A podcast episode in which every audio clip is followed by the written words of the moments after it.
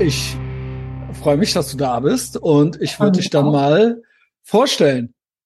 Ja, sehr gerne. Okay, bin ich hi. Bin ich mal gespannt, was da jetzt kommt. Ja, alles klar, wir checken's aus, ja. Also ich habe nämlich natürlich ein bisschen äh, recherchiert. Also erstmal, ich habe die Ulrike hier, Ulrike Stockmann von der Achse des Guten. Das ist das, was ich weiß, äh, wo ich sie auch kennengelernt habe. Und zwar auf dem Schiff beim Achse des Guten Autorentreffen vor ein, zwei Wochen war es gewesen. Und ähm, da sahen wir uns und wir sprachen miteinander und äh, genau, das erzähle ich jetzt gleich nochmal so ein bisschen. Und dann äh, sagt sie mir, ob ich den richtigen Eindruck von ihr habe oder ob es irgendwie Korrekturbedarf gibt. Ja, ich habe natürlich auch so ein bisschen gegoogelt und recherchiert, bisschen was gelesen und äh, ich freue mich, dass du da bist, Ulrike. Ja, willkommen auf diesem gottverdammten Piratenschiff namens Etavox Ehrenfeld. Und äh, ja, ich freue mich auf das Gespräch. Und äh, ich muss schon sagen, äh, wir nehmen ja auch auf auf Video. Äh, das ist eine sehr gute Umgebung, in der du dich platziert hast. Danke, das Also, freut gefällt mich. mir Ich sehr habe gut. mir Mühe gegeben. Ja, also gut. Ähm, also, ich erzähl's mal. Ähm, ich hoffe, ich plapper nicht zu viel. Das ist äh, so eine Schwäche von mir, dass ich die Leute nie zu Wort kommen lasse. Manchmal wird vermutet, äh, also ich habe einen Männerüberschuss übrigens im Podcast. Äh, manchmal wird vermutet. Ja, nee, also es ist ja schön, dass du da bist. Bei mir gibt's keine eine Quote. Das geht nicht. Ich bin auch Conservative Feminist. Ähm, aber wir sind ja äh, Feministen. Ich vermute, dass du auch so drauf bist, ähm, die äh, Frauen dabei unterstützen möchten, durch Leistung zu glänzen und nicht durch eine Quote. Oder? Wie stehst du dazu? Also ich bin sogar der Meinung, keine Frau muss heutzutage unterstützt werden, weil sie eine Frau ist. Sie muss Ja. vielleicht unterstützt werden, weil sie als Individuum vielleicht schüchtern ist oder Komplexe hat oder so etwas. Das ist Mhm. für mich ein Grund, warum ein Mensch vielleicht ein bisschen Zuspruch braucht. Wir alle brauchen von Zeit zu Zeit Zuspruch, aber ich sehe nicht, dass zumindest hier im Westen, in einem Land wie Deutschland, eine Frau heute Unterstützung braucht, weil sie eine Frau ist. Mhm. Ja, fair, sehe ich genauso. Trotzdem fällt es einem auf, wenn man eine Frau vor sich hat. Ähm, so ist es ja nicht. Und ähm, also bei mir gibt es einen Männerüberschuss. Ich weiß nicht, wie es bei der Achse ist. Ich vermute, ich vermute, auch da gibt es einen Männerüberschuss. Also Ja, es ist nicht also- 50-50. Ja, Nee. genau, genau. Und deswegen fielst du mir natürlich auf, also auch auf dem äh, Autorentreffen. Und äh, es war so, dass du nämlich die Gästeliste hattest. Stimmt das? Und Ja, du hast die Leute aufs Schiff gelassen. Da sah ich dich dann zum ersten Mal. Und ähm, das äh, hast du sehr gut gemacht. Und dann saßen wir zufällig, oder ich weiß nicht, ob es Zufall war, äh, das Schicksal hat's gemacht, dass wir nebeneinander dann saßen. Ja, ähm, zunächst. Und dann haben wir uns natürlich unterhalten und dann fielst du mir auf als eine Person, die sehr gut also Smalltalk beherrscht, muss ich sagen, ähm, sehr gut zuhören. Also du hast einen interessierten Eindruck gemacht. Du hast mir gut zugehört. Du hast dich an meinen Namen erinnert, obwohl da, weiß ich nicht, 100 Leute waren oder 150. Ähm, und das ist mir alles äh, aufgefallen. Und du hattest noch eine äh, an diesem Abend eine moderierende Aufgabe noch ein bisschen. Ne? Du hast so ein bisschen Ja. durch den Abend geführt, genau. Und ähm, ja, das äh, fiel mir auch auf. Das hast du sehr gut gemacht. Es gab ja mehrere Leute, die da gesprochen haben und auch ein bisschen äh, moderiert haben. Kolja hat ja auch noch äh, da was moderiert. Mhm, Aber du genau. hast so ein bisschen durch den Abend geführt und äh, das fand ich gut. Und du saßt neben mir und hast äh, dich natürlich und mich auch gefragt, was ich so mache. Und dann habe ich dir so ein bisschen erzählt. Und dann habe ich auch am Ende des Abends zu dir gesagt, wie wär's? Wir könnten ja mal podcasten. Ähm, und du warst grundsätzlich interessiert. Ja, genau. Aber Ja. wusstest ja gar nicht, was ich jetzt genau für einer bin. An dem Abend habe ich mich natürlich benommen und so weiter. ähm, äh, ich, war auch, ich war auch ordentlich angezogen und ich bin froh. Wir haben dann, wir haben dann eben äh, oder wir haben telefoniert und ich habe dich gefragt, spontan hast du Lust, weil sich bei mir ein paar äh, Änderungen ergeben hatten und ähm, ja, versteh's bitte richtig. Äh, niemand möchte ja zweite Wahl gerne sein, aber es ergab sich so. Normalerweise mache ich es gerne persönlich und du hattest Zeit und Lust und ich hatte dich sowieso auf dem Zettel, äh, war so ein bisschen intrigued äh, von dir und habe dann gedacht, wir machen's. Du riefst mich dann an und stelltest mir ein paar Fragen, um mich kennenzulernen. Ich bin sehr froh darüber, weil ähm, du gesagt hast, du hast gar nicht reingehört in den Podcast. Und wenn man da nicht, ja, Entschuldigung. Nee, weil ich habe es ja erst vor ein paar Stunden erfahren. Deswegen genau. muss ich gestehen, dass ich noch keine einzige Folge deines Podcasts gehört habe. Kein Problem, habe. kein Problem. Vielleicht hast du ja irgendwann mal Lust drauf. Genau, das ist ja immer das. Es ist aufregend. Wer, wer weiß, was das für einer ist, wie der drauf ist. Ähm, weil ähm, der Podcast, ich habe so viele Folgen draußen und wenn man auf die falsche klickt, könnte man meinen, vielleicht bin ich kein Gentleman oder sowas. Und das wollte ich nicht, dass du das denkst. Äh, ich werde mich von der besten Seite zeigen. Und du hast mir ein paar Fragen gestellt, so ein bisschen, um mich abzuchecken, was ja auch fair ist. Und vielleicht gebe ich die mal so ein bisschen zurück. So, zum Einstieg. Ja. Und zwar ähm, hast du mich gefragt, so ein bisschen, wie das bei mir abläuft, worum es bei mir geht. Und du hast mich gefragt, wie ich mich politisch einordnen würde. Und äh, da habe ich dir sogar gesagt, ich meine, ich kann dir ja viel erzählen, aber es war die Wahrheit. Ich habe dir gesagt, mein, das musst du mir jetzt nicht sagen. Du hast gesagt, so weit hättest du dich gar nicht vorgetraut. Eigentlich normalerweise, ich habe freiwillig gesagt, die letzte Partei, die ich gewählt habe, ist die FDP. Wann auch immer das war, weil zuletzt, zu ganz zuletzt habe ich nicht mehr gewählt. Ne? Ähm, wie gesagt, du musst mir jetzt nicht sagen, ob du wählst oder was du gewählt hast, aber du hast so ganz grob gefragt, wie ist denn deine äh, politische Ausrichtung, Christian? Dann habe ich gesagt, ja, ich würde Minimalstaat. Gefällt mir ähm, so wenig wie möglich. Ja, wir, wir brauchen ihn, äh, so funktioniert das nun mal äh, noch heutzutage, aber ähm, ich brauche nicht viel davon. Das wäre so etwas und Freiheit ist so ein durchgängiges Thema von mir und USA und Israel mag ich, habe ich gesagt. Mhm. So, wie sieht das bei dir aus? Oh, das ist keine einfache Frage, muss ich dir sagen, weil ich es schwierig finde, allgemein meine politische Richtung zu beschreiben. Und zwar, es klingt jetzt vielleicht ein bisschen blöd, aber unter dem Aspekt, als dass ja heute Begriffe ähm, oft total unterschiedlich verwendet werden. Also wenn ich jetzt zum Beispiel sage, ich bin liberal-konservativ, dann mhm. wäre das nur zum Teil richtig, weil ich von meinen realpolitischen Forderungen Dinge vertrete, die heute als konservativ gelten. Aber ich kann jetzt nicht sagen, dass ich grundsätzlich konservativ bin in meiner Einstellung. Also für alle, die die Achse nicht kennen, die Achse des Guten, da äh, ist die Grundrichtung liberal-konservativ, würde ich sagen. Mhm. Es gibt auch Leute, die sind, die sind libertär oder sogar links. Also es ist nicht so eingeschränkt bei Felix. uns. Felix zum Beispiel, Felix Perrefort ja, ist oder ein link, linken äh, Hintergrund, ja. Genau, und, und ähm, es ist immer schwierig, einen Stempel aufzudrücken, aber wenn ich, wenn ich, wenn man mich jetzt festnageln würde und sagen müsste und sagen würde in einem Wort, was macht die Achse des Guten, dann sage ich immer liberal, konservativ. Mhm. Und das ist mit mir teils deckungsgleich, teils aber nicht. Also zum Beispiel deckungsgleich dahingehend, dass ich ähm, glaube, dass die klassische Familie erstrebenswert ist. Ich meine damit nicht, dass, dass jeder das haben muss oder haben sollte, aber ich denke, so als Grundmodell ist es doch hilfreich, sich daran zu orientieren. Ähm, aber gleichzeitig ähm, also hatte ich noch nie Ressentiments gegenüber andere Lebensentwürfe wie jetzt Homosexualität oder so etwas oder äh, Leute, die keinen Partner haben. Also darum geht's mir gar nicht. Es ist einfach nur so, so eine Grundrichtung.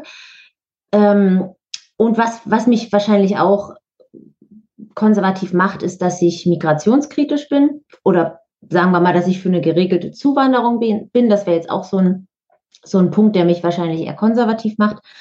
Aber andererseits bin ich zum Beispiel für Abtreibung. Das ist nicht klassisch konservativ. Ähm, ich hatte gerade noch was, was wollte ich gerade sagen?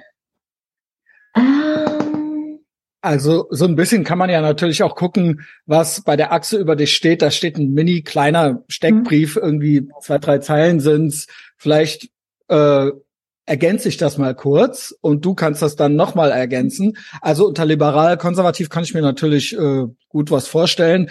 Ähm, es ist schon interessant, dass man das heutzutage so dazu sagen muss, weil ich kann mich noch erinnern, früher konnte man einfach liberal sagen mhm. und es gibt so ein bisschen so ein ja, so ein Orwellsches Doppeldenk, Doppelsprech mittlerweile. Das wird mit vielen Begriffen gemacht. Mit Demokratie wird das gemacht und mit liberal auch. Es gibt jetzt seit neuestem, seit einigen Jahren linksliberal.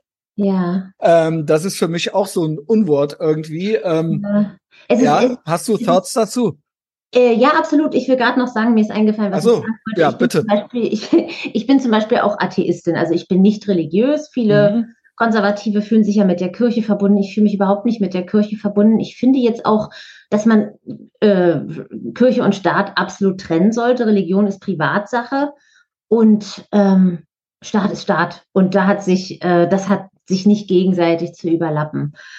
Und also was, was so das Wirtschaftssystem anbelangt, würde ich sagen, bin ich vermutlich auch libertär, wenn ich den Begriff mhm. richtig verstehe, dahingehend, dass ich an die freie Marktwirtschaft glaube und dahingehend auch denke, je weniger Staat, desto besser. Ich denke auch ähm, generell, dass das wenig Staat gut ist, auch in der Verwaltung, dass es dann effektiver laufen würde. Das wäre jetzt noch so etwas, was dann wahrscheinlich eher libertär wäre. Privatleben und, vermutlich auch. Genau, Privat, ja, genau. natürlich, genau. genau. Und das ist, das ist auch so ein Punkt, wenn man jetzt über sexuelle Orientierung spricht. Ich finde, jeder soll doch machen, was er will. Also solange es mit dem Grundgesetz übereinstimmt. Und ich, ich verstehe gar nicht, wir haben heute die Möglichkeit, uns sexuell auszuleben, wie wir wollen. Wir können theoretisch in einer äh, Dreierbeziehung leben oder wir können äh, polygam leben, wenn wir das wollen. Aber es ist irgendwie nicht genug, man muss es den Leuten auch noch aufs Auge drücken. Mhm. Oder was weiß ich, wenn es jetzt um Homosexualität geht. Es, ja, es gibt eine ideologische Komponente. Genau, so eine ideologische ja. Komponente und mhm. das stört mich dann. Also mich ich bin auch. absolut ja. fürs freie Ausleben und so weiter, aber lebe es doch aus und mach da jetzt keine Agenda draus. Und das ist zum Beispiel auch der Punkt, was mich absolut nicht links macht, weil ich alles hasse, was so eine so eine Massendynamik hat oder so eine so eine ähm, ähm, für was so Religi religiöses vielleicht, ja. Genau, so ein Religionsersatz, sowas, mhm. so, so ein Ismus. Also mhm. ich, ich finde diese ganzen Ismen schlimm, könnte man vielleicht auch äh, verkürzt, ja. Verkürzt sagen. Ja, es gibt ja dieses, äh, für mich das Meme des Jahres, äh, ich weiß nicht, wie sehr du drin bist, ich gehe gleich noch ein bisschen auf deine Biografie ein. Ähm, ist äh, I support the current thing. Hast du das schon mal gesehen? Das ist so dieses graue Normie-Gesicht, was dann immer ähm, die entsprechende hm. Fahne des Tages in ihr äh, in sein Profilbild macht. Also ja, mal, mal glaub, ist das Klima, das, mal ja. ist es ja genau, mal ist es Klima, mal ist es Rassismus, mal ist es Black Lives Matter, mal ist es die Gay-Flagge, mal ist es die Ukraine-Flagge. Ja. Also nichts ohne jetzt die Ukraine-Situation bewerten zu wollen, aber es gibt so dieses, mhm. was ist so das Current Thing der Woche? Und dann nimmt man halt eben das. Und irgendwie sind die aber alle miteinander verwandt. Irgendwie geht's immer um dasselbe. Also so das Gutsein, das ähm, genau, de, den Gratismut mhm. halt eben so äh, äh, zur Schau zu stellen, halt irgendwie so ein bisschen, ne? Äh, genau. Und das Ganze so ein bisschen als Religionsersatz zu benutzen, das mhm. hast du mhm. auch schon gerade gesagt. Da mhm. finde ich ganz interessant, du hast gesagt, gerade Familie hast du gesagt, ähm, ist äh, grundsätzlich nichts Schlechtes und ähm, ist ja auch schon kontrovers heutzutage. Ja, ja. muss man schon aufpassen. Genau, genau, weil dann ist es ja direkt schon irgendwie, äh, äh, wenn du Familie gut findest, findest du wahrscheinlich die anderen nicht gut oder irgendwie so, ähm, weil du gerade auch schon gesagt hast, jeder kann ja sein Leben privat mhm. ausleben, wie er oder sie mhm. möchte, solange es äh, mhm. nichts Illegales ist, sage ich mal. Ähm, aber wir haben auf der einen Seite auf der Deutschen Bank habe ich in Berlin die LGBTQ-Flagge gesehen. Am Rewe ist sie dran. Ja. Und das hat dann irgendwann so etwas ähm, ähm, religiöses, äh, ja. wie ich es gerade schon gesagt habe, oder etwas ideologisches. Ich selber kenne auch einige äh, Based Gays, äh, die es selber stört, weil genau, sie ich auch. Genau, ich auch. Ja, also ich habe hier zum Beispiel auch den Ali Utlu oft zu Gast, ähm, mhm. äh, den Nils, der ist nicht ganz so bekannt, aber den habe ich jetzt auch schon öfter gehabt, ähm, auch hier im Gespräch und die stören sich da wirklich dran, damit reingeworfen zu werden in dieses, da so rumgereicht zu werden, so als mhm. als äh, und es hat irgendwie am Ende auch gar nichts mehr mit Gay wirklich zu tun, sondern es ist irgendwie nur so dieses Symbol nur noch so, ja, wir sind irgendwie progressiv und woke. Woke heißt es eigentlich nur noch. Also, genau. ja, genau. Genau. Und was mich daran auch stört, äh, Schwule sind plötzlich nur noch schwul und nichts anderes mehr. Genau. Also, ne, das, früher hat man gesagt, der Quotenschwule und jetzt ist es ja auch wieder so, da werden, ähm, nur weil jetzt jemand schwul ist, hat ihn das auch so zu beschäftigen, dass er die meiste Zeit äh, sich mit seinem Schwulsein auseinandersetzt. Das mhm. ist ja auch wieder ein Stempel, der aufgedrückt wird. Und wie du es angesprochen hast, ich kenne viele Homosexuelle, die da, gar, die da überhaupt gar keinen Kult draus machen, sondern die einfach schwul sind und schwul ja. leben und fertig. Und die haben auch begriffen, dass mhm. ähm, viele Menschen teilweise von mhm. diesem LGBTQ und so weiter Ding genervt sind und dass es mhm. der Sache nicht hilft, dass sie mhm. nicht dass sie da ständig mit reingeworfen werden in dieses in dieses äh, Theater. Und ähm, ich habe auch zu denen schon gesagt, also auch hier die Leute, die äh, on Mic äh, mit mir das gemacht haben schon, ich habe gesagt, ey, ihr seid ihr macht mehr für das Verständnis oder die ähm, also für die äh, Bewegung oder wie auch immer man das nennen will, oder für das, dafür, dass normale Menschen in Anführungszeichen jetzt äh, Homosexuelle akzeptieren, Akzeptanz ist, glaube ich, das richtige Wort, äh, da tut ihr mehr für, weil viele ja denken, das eine wäre gleich das andere und äh, man äh, müsste direkt so dieses ganze Theater und dieses ganze Woke mitkaufen, nur wenn man Homosexuelle äh, akzeptiert.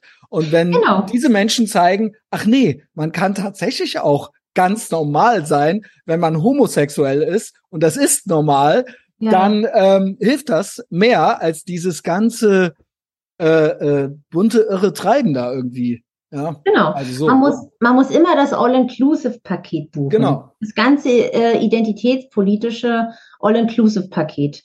Und das nervt mich auch so, weil wir da so schnell bei Schubladen landen oder im Schubladen genau, genau. landen. Und ich finde das äh, so schade, weil, das ist jetzt der nächste Punkt, den ich wichtig finde, äh, weil das so gegen jedwede Individualität geht. Wir sind doch alles Individuen. Das ist auch etwas, was, wovon ich sehr überzeugt bin. Und jeder sollte sich doch um seine persönlichen Interessen, seine persönlichen Belange, seine persönliche Lebensgeschichte kümmern. Mhm. Und äh, diese ganze Woke-Bewegung richtet sich ja auch stark gegen das Individuum. Erstmal hinsichtlich ähm, der individuellen Ausformung einer Persönlichkeit, aber auch gegen die Eigenverantwortung und auch gegen den, den Gestaltungswillen eines jeden. Und was noch hinzukommt, ich ähm, glaube auch sehr ans Leistungsprinzip. Also ich finde, es mhm. ist es ist wichtig, dass in einer Gesellschaft ähm, die Besten auch die Besten sein dürfen, in jeder Hinsicht. Das finde ich auch wichtig, denn nur so kann sich ja eine Gesellschaft auch am allerbesten entwickeln. Genau, wir hatten ja am Anfang, habe ich kurz gesagt, äh, ich bin gegen eine Quote, ich bin für Frauen, aber gegen eine Quote. Ja. Und das Leistungsprinzip ist ja quasi das ja. Gegenteil davon. Ne? Competition und gut sein und auch angespornt sein, davon äh, gut sein zu wollen, ja, mhm. und dann auch seinen Platz seinen äh, Platz in der Gesellschaft oder in der im, auf, auf dem Markt äh, finden. Ähm, du sagst genau, äh, das Individuum äh, spielt eine große Rolle und auch ähm, individuell sein zu dürfen und nicht eben diese, also es ist die bunte Masse, die Woken, es ist aber eine graue Masse eigentlich. Es ist genau. alles sehr, sehr uniform. Sie geben sich so einen bunten Anstrich, aber es ist ja eigentlich gar nicht bunt. Es ist alles irgendwie dasselbe und wehe, man macht nicht mit. Ne? Und mhm. das ist alles durch und durch identitär. Und äh, das lässt tatsächlich nicht mehr viel Platz für Individualismus oder dafür. Also ich kenne es auch, dass zum Beispiel Larry Elder, kennst du den? Das ist ein äh, hm. schwarzer Konservativer aus den USA. Leider auf, nicht, leider nicht. Ja, Vielleicht also, habe ich ihn mal gesehen, aber ich habe gerade. Super. Da titelte die LA Times, als er antrat, in Kalifornien äh, ein politisches Amt äh, zu bekleiden, mhm. äh, The Black Face of White Supremacy zum Beispiel. Ja, ah, ich glaube, ich glaube, ich weiß, wen du meinst, ja. Ja, ja. das äh, habe ich mir echt gemerkt, so, weil das so ähm, niederträchtig war, weil er und so man kann's, ne, also die, die Linken, die machen das immer identitätspolitisch. Die machen diesen Intersektionalismus und jeder kriegt so in der Oppression Olympics so seinen Platz. Die, Oppression äh, Olympics, das ist super. Genau, genau. Äh, und wer mehrere Sachen vereint, rutscht höher. Also wenn man jetzt schwarz und schwul ist, zum Beispiel, äh, dann ist das noch besser, als nur eins von beiden zu sein. So in deren Welt. Ne? Und ähm, wenn diese Menschen sich aber nicht so benehmen, wie das die Woken oder Linken oder äh, die Gratismutigen oder wie man es auch immer nennen will, gerne hätten, dann wird ihnen das aberkannt. Dann wird ihnen das Schwarzsein aberkannt, dann wird ihnen das Schwulsein aberkannt, dann wird ihnen, ja, womöglich werden ihnen dann andere Sachen auch noch aberkannt, das Frausein. Also man soll ja Frauen anständig behandeln, aber sie werden nicht mehr anständig behandelt, wenn sie konservativ sind. Dann darf man über sie lästern oder schlecht über sie reden. Und äh, das ist irgendwie so ein Doppelstandard, ne? Ja, also es geht ja da, also ich, ich verstehe, was, was, was du meinst mit konservativ, mhm. das stimmt auch, aber ich finde, es geht vor allen Dingen darum, wenn man als Frau eben nicht diesem Opfernarrativ folgt. Ja. Wenn man eben das nicht. passt ja zusammen, ja. Genau, wenn man eben nicht davon überzeugt ist, dass man jetzt ähm, eine Extrawurst benötigt, nur wenn man eine Frau ist. Mhm. Und ähm, da, das, das sehe ich so als Problem. Es ist plötzlich, es wird verlangt, feministisch zu sein, was auch immer das heißt in der heutigen Zeit. Das ja. ist ja auch eigentlich das ist ein Schimpfwort schon fast. Ne? Genau, ja, also ja. ich weiß gar man, nicht. Man rollt die Augen, man stellt sich dann irgendwie so eine Hängermäh vor oder sowas. denkt, genau. Ja, also oder was auch immer, äh, Margarete Stokowski, mhm. keine Ahnung, ich ja, ja. schneid die Namen raus, aber du weißt, was ich meine, ne? Ja, ja, natürlich weiß ich, natürlich weiß ich, was Und dann denkt man sich so, oh nee, brauche ich nicht, ja.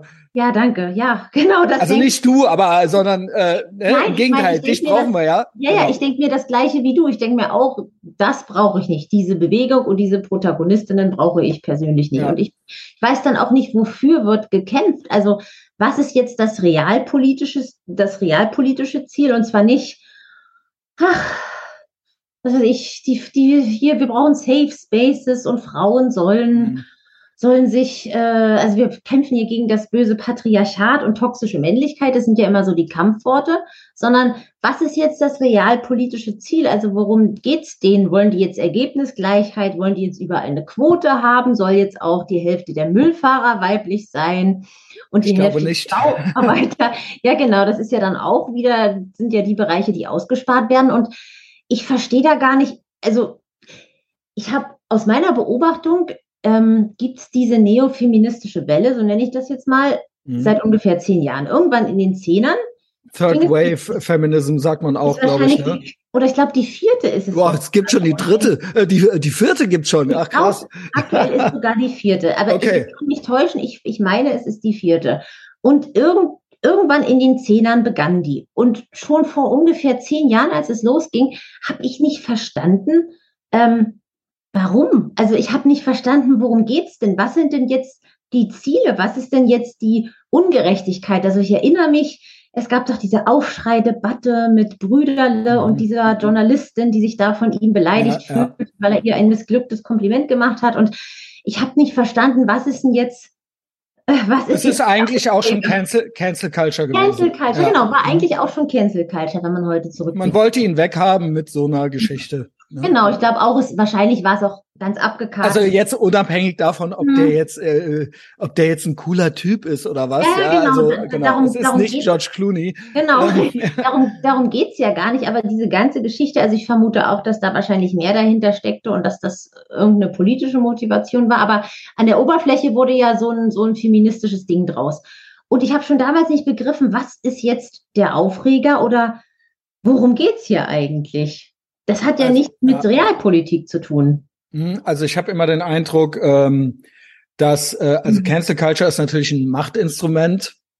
Es war meiner Meinung nach auch zumindest das inoffizielle Thema des Abends auf dem Schiff, auf dem äh, Achse-Treffen. Ja. Äh, also das äh, fast in jedem Gespräch kam das irgendwie auf. Die Achse hat ja auch damit zu tun. Ähm, und äh, es ist natürlich ein Trick, sage ich mal, der der äh, Gegenseite, wie man sie auch immer nennen will, ähm, sich nicht inhaltlich auseinandersetzen zu müssen mit dem politischen Gegner, wie man es auch immer in dem Fall ja. nennen will. Ähm, es ist äh, der Trick ist immer das niederträchtigste anzunehmen vom Gegenüber, ja, also von den Konservativen, von den Liberalen, wie auch immer, mhm. immer ähm, äh, also Anecdotal Evidence ist ganz groß, Kontaktschuld ist groß und dann canceln, weil man hat es ja mit ganz, ganz bösen Menschen zu tun, mit denen man nicht reden möchte, mit de denen man keine Plattform geben möchte. Und eigentlich ist das natürlich ein Trick, weil man inhaltlich dem nichts entgegenzusetzen hat in der Debatte. Also das habe ich äh, eigentlich durchgehend so erlebt. Und ich glaube auch bei diesen Frauen, von denen du jetzt äh, gerade sprachst, äh, oder diesem Feminismus, äh, von dem du jetzt gerade sprachst, ist es auch so, man möchte, äh, also diese Leute wollen die Abkürzung nehmen und eben keine Competition. Es ist ein Trick, ein Machtinstrument, um quasi sein Stück vom Kuchen abzukriegen, ohne besonders viel äh, Herzblut da reinstecken zu müssen, sondern äh, durch Niedertracht. sage ich es jetzt mal. Also ja, äh, den Leuten ans Leder zu wollen und eine Welt zu erschaffen, in der sie sich äh, frei und unkritisierbar bewegen können. Mhm. Und das, äh, da sind wir ja mit dabei, ja. Also Cancel Culture is a thing. Den Spruch gibt's dann zwar immer natürlich, wieso, mhm. Christian, du darfst doch alles sagen. Du oh. sagst es doch gerade. Also, den kennst du bestimmt auch, ne? Ja. Ne, also warum? Ja, du musst halt mit den Konsequenzen rechnen. Genau, ja, genau, Frage genau. Die Frage ist, was kommt danach? Was Mugabe?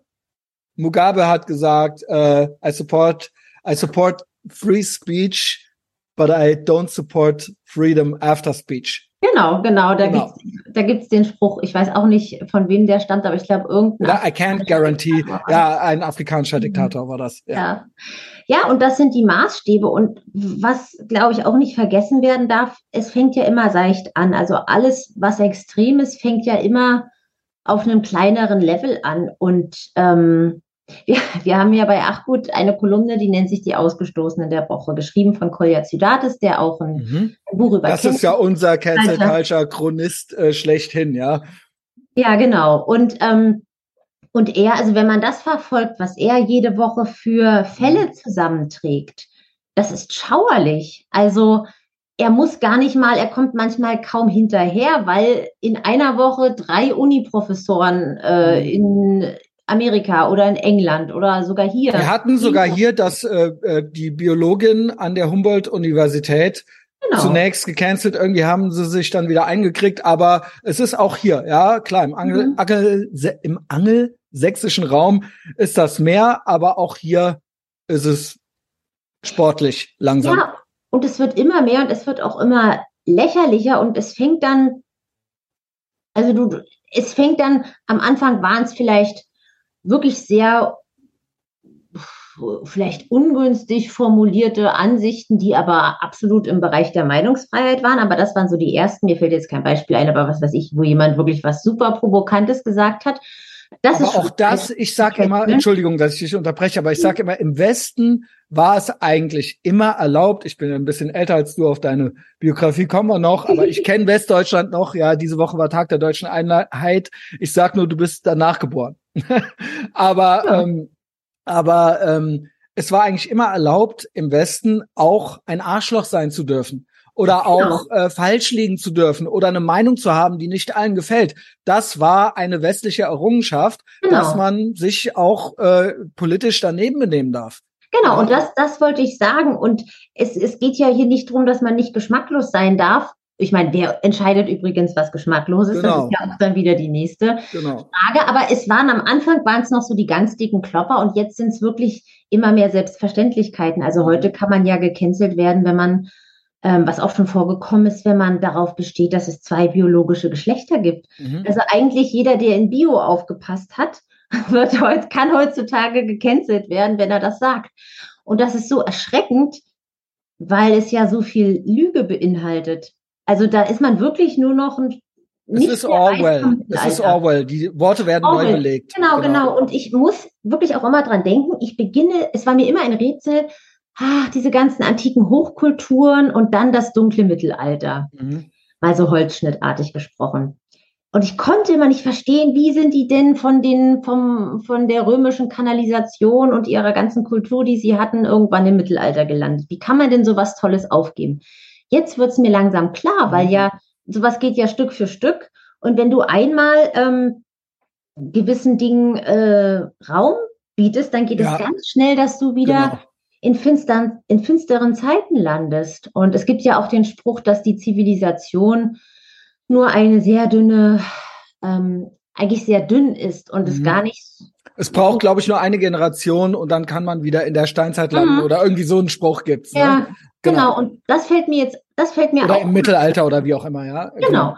Und ähm, das, das finde ich wirklich äh, das ist sehr verstörend und sehr beängstigend, muss ich aber sagen. Aber in dem Zusammenhang, ich hatte da auch eigentlich ein sehr schönes Gefühl auf dem äh, Achse-Schiff, ähm, weil ich habe das Gefühl nie, ich habe natürlich gute Leute um mich rum, Freunde, Bekannte, ähm, dass kenne ich alles, ja, da ist man sich auch viel einer Meinung oder da gibt's Überlappungen äh, auch politisch. Aber wenn ich jetzt rausgehe, hier in Ehrenfeld, ich bin in Köln-Ehrenfeld, ähm, du bist in Berlin, Mhm. Ich weiß nicht, in welchem Bezirk du bist, aber das ist hier auch alles sehr, sage ich mal, äh, ja, progressiv angehaucht. Ja, alle sind sehr schlau und gut informiert und so weiter. Ja, ähm, man kennt's.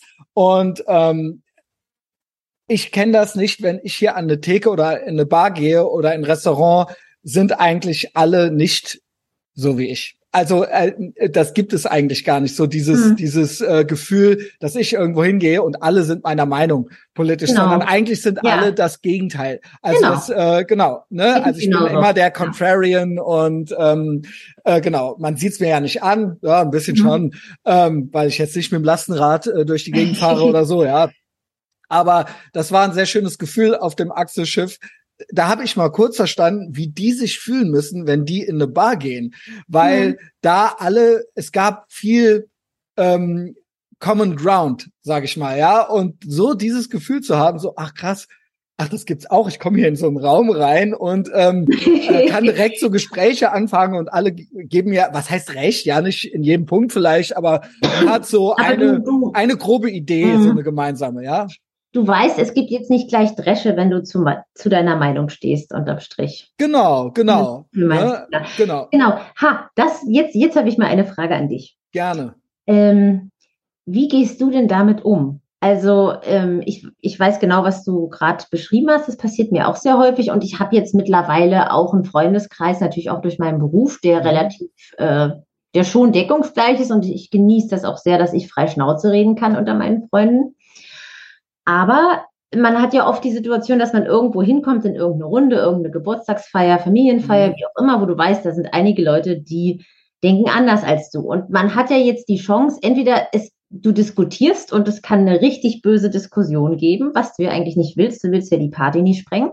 Andererseits, ähm, also das ist oft meine Taktik, dass ich dann versuche, so die Tretminen auszusparen. Ja. Wenn ich, wenn ich jetzt weiß, es sind Leute, die, die kenne ich nicht so gut, okay, ich, ich schaffe das hier zwei Stunden oberflächlichen Smalltalk zu halten, sage ich mal. Aber das Problem ist, da kommt kein gehaltvolles Gespräch zustande, weil ein vernünftiges Gespräch geht ja immer auch in die Tiefe. Und eigentlich mhm. hasse ich Oberflächlichkeit. Also ich habe die Wahl zwischen Streit und Oberflächlichkeit. Mhm. Wie gehst du damit um? Ja, danke für die Frage. Also habe ich natürlich äh, Thoughts zu.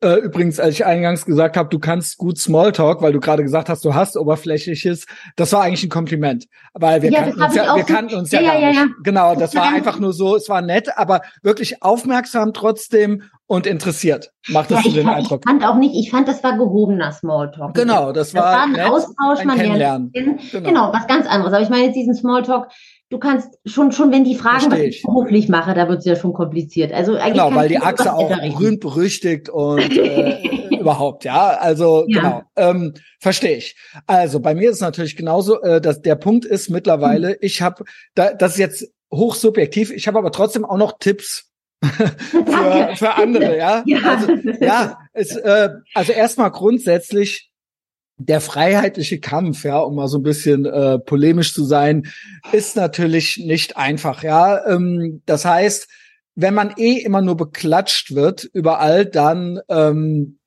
ist es ja nicht schwierig. Ja, dann ist es Gratismut, äh, ist glaube ich ein Broderwort. Aber ähm, das heißt, ne, wir wissen, es gibt auch mal äh, Gegenwind. Mhm. Und ähm, jetzt bei mir ganz persönlich ist es so, ich bin sehr da draußen. Das heißt, ähm, von mir gibt es sehr viele äh, gesprochene Sachen im Internet schon. Und alle wissen eigentlich mittlerweile Bescheid. Das heißt, wenn ich in einen Raum reinkomme, in meinem erweiterten Bekanntenkreis, wissen schon alle, äh, worauf sie sich einlassen, wenn ich eingeladen bin ähm, und auch wie ich drauf bin. Das heißt, es ist eigentlich kein Geheimnis. Ne? Ähm, das, dazu direkt das nächste ich bin großer Freund von äh, die Wahrheit sagen. Speak the truth. John ja. Peterson hat ein Kapitel äh, die Wahrheit sagen. Ich weiß, dass man eigentlich Menschen nicht red pillen kann. Das heißt, man kann sie nicht überzeugen, wenn sie es nicht wollen.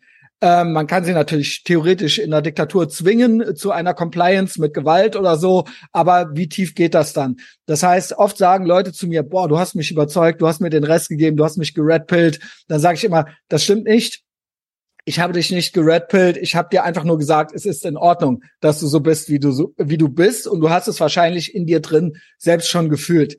Ähm, das heißt, aber trotzdem, ich bin so ein Verfechter von, was Familientreffen und so weiter angeht, von Pick Your Fights. Ähm, auf welchem Hügel möchtest du sterben? Das heißt, ich versuche schon, mich anständig zu verhalten und nicht jetzt jedem ähm, unbedingt ungefragt äh, meine Meinung aufzudrücken. Ich roll hier und da schon mal mit den Augen, aber ich bin trotzdem nicht verwechseln mit sich verstecken.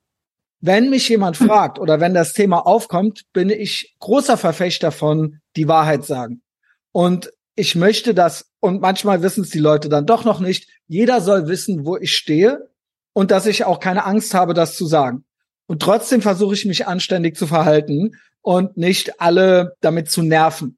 Aber ähm, die Schweigespirale funktioniert halt eben so, dass viele Leute sich das nicht trauen zuzugeben, mhm. wo sie stehen. Äh, ich habe gehört, bei euch schreiben viele mit Pseudonymen. Ja. Ähm, jeder muss das für sich entscheiden oder jede, aber ich bin da kein Freund von. Ich denke, dieser freiheitliche Kampf benötigt Leute, die sagen, nee, das bin ich und nee, ich sehe da auch nichts Falsches dran und nee, ich stehe dazu und wenn du mehr wissen willst, erzähle ich dir gern mehr dazu oder hör mal einen Podcast oder was auch immer oder lies von äh, Ulrike die Artikel, aber äh, wenn nicht, dann können wir es jetzt ja auch lassen, aber so bin ich drauf.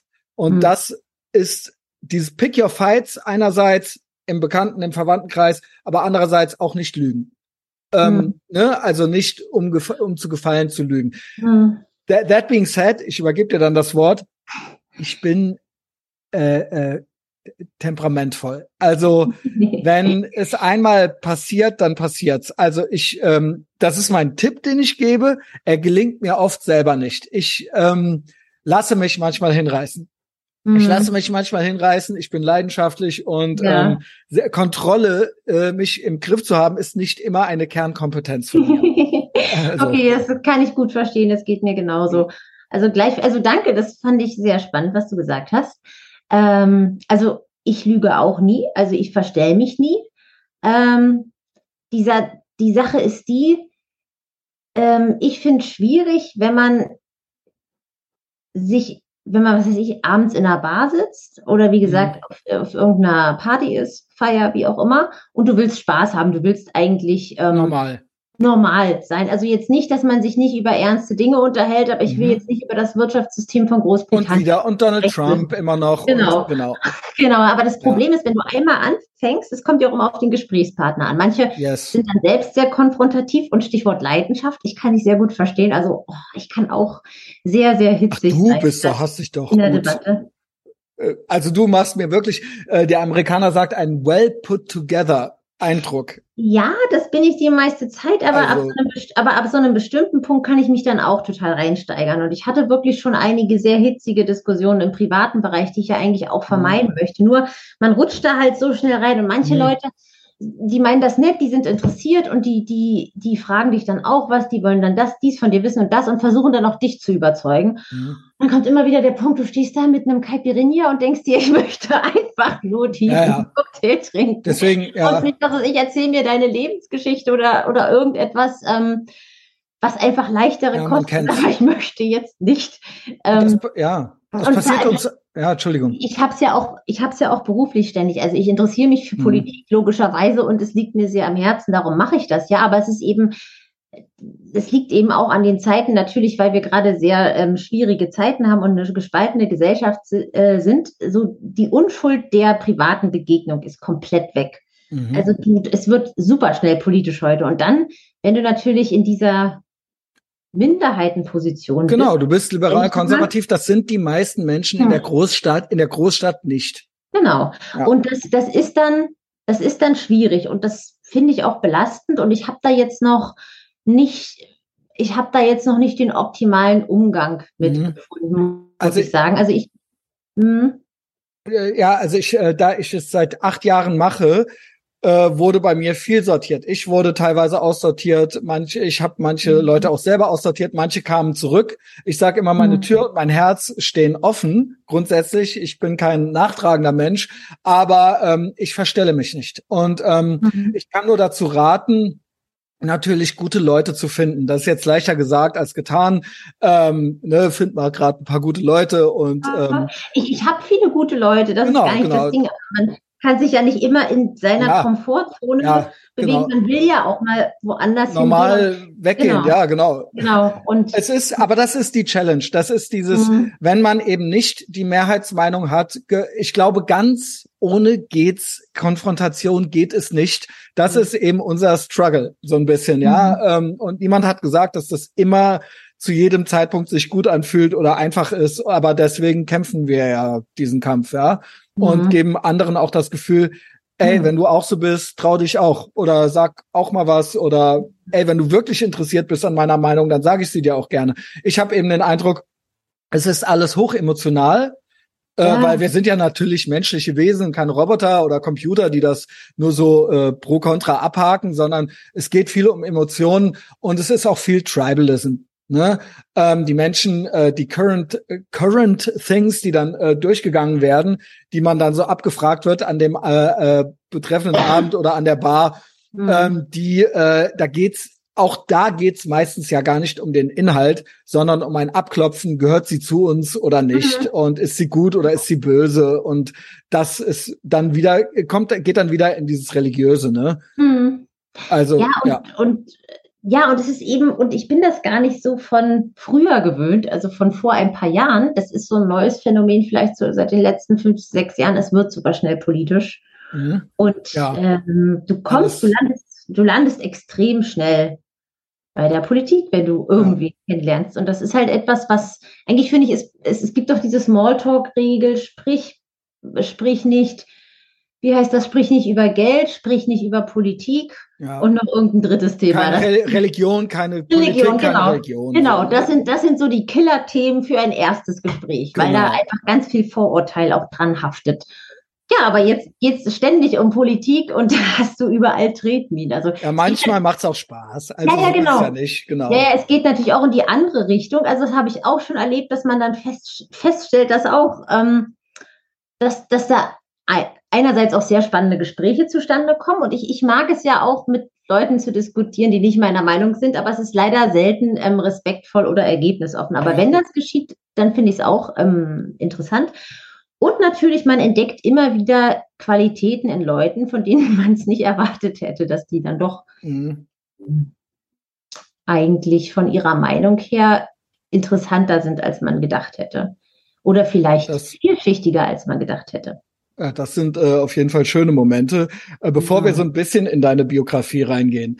Ähm, du hast zwei Sachen, hast du gesagt, über die ich auch viel nachdenke.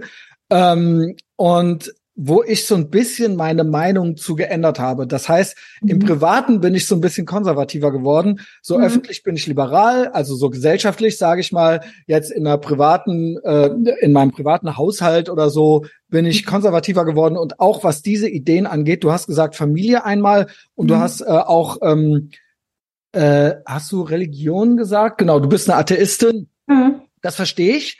Im Prinzip bin ich das auch. Ich finde es aber fast schade, ein bisschen, ja. dass ich das bin, weil ähm, äh, irgendwo habe ich identifiziert, für mich oder in meiner ana gesellschaftlichen Analyse ist es so, wir hatten das jetzt auch gerade schon ein paar Mal, dass die Menschen irgendwie doch religiös sind. Ja. Und das kann man drehen und wenden, wie man möchte. Das heißt nicht, dass ich das gut finde oder ähm, dass ich mir das wünsche.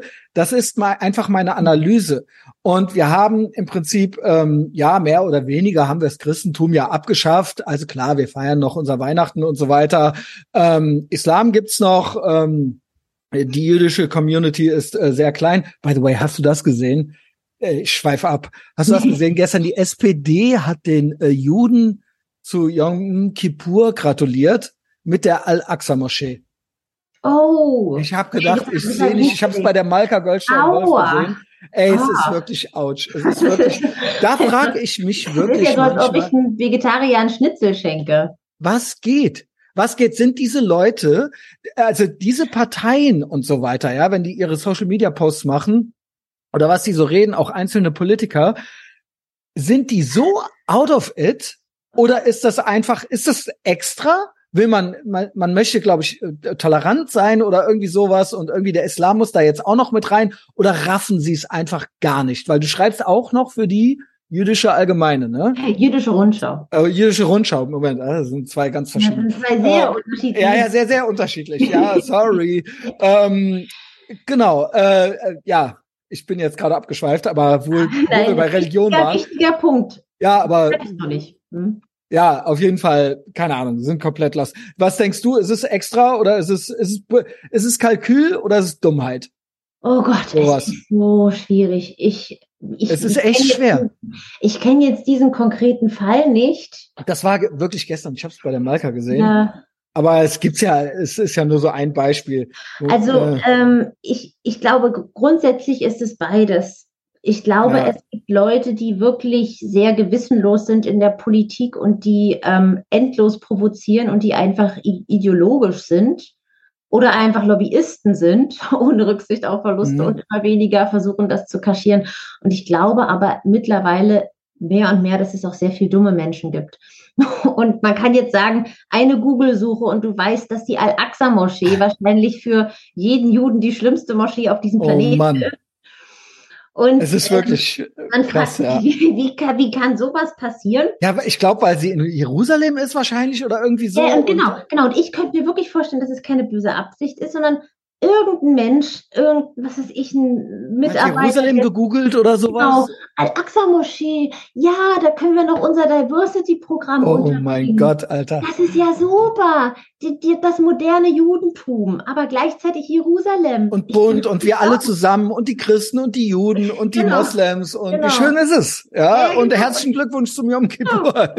Genau gibt ja Leute, die ticken wirklich so, die denken sich, ach ja, wir sind jetzt ganz offen und tolerant und ja. die freuen sich ja bestimmt. Und ich habe das jetzt richtig gut gemacht, denn ich habe den Islam da noch mit reingebracht, obwohl ich ähm, ja den Juden gratulieren wollte. Ha. Ich durfte nicht rein in die Moschee, äh, weil ich, ja, ich war zu tätowiert. Nein. Doch. Ich habe noch nie versucht, da reinzukommen. Ich habe einmal, ich war zweimal in Jerusalem und mhm. ähm, ich habe gedacht, ich war äh, Klagemauer und ne, äh, man guckt sich das alles an. Da habe ja. ich gedacht, komm, was soll's? Ne? Gehst mhm. du mal hinter die Mauer und es ist ja ein, äh, es ist ja nicht uninteressant, sagen wir es mal so. Aber ich wurde dann von Türstehern ähm, gebeten, mich zu verhüllen als mhm. Mann. Als Mann sollte ich mich verhüllen und dann hatte ich keine Lust dazu. Ist ja fair, die haben ja da ihr Hausrecht. Und dann habe ich gesagt, dann äh, gehe ich wieder. Ich hatte auch nichts dabei, ich war im T-Shirt.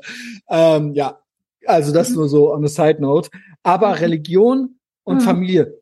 Natürlich unterstütze, also äh, bin ich auch dafür, dass jeder seinen Lebensentwurf so gestalten kann, wie er oder sie möchte.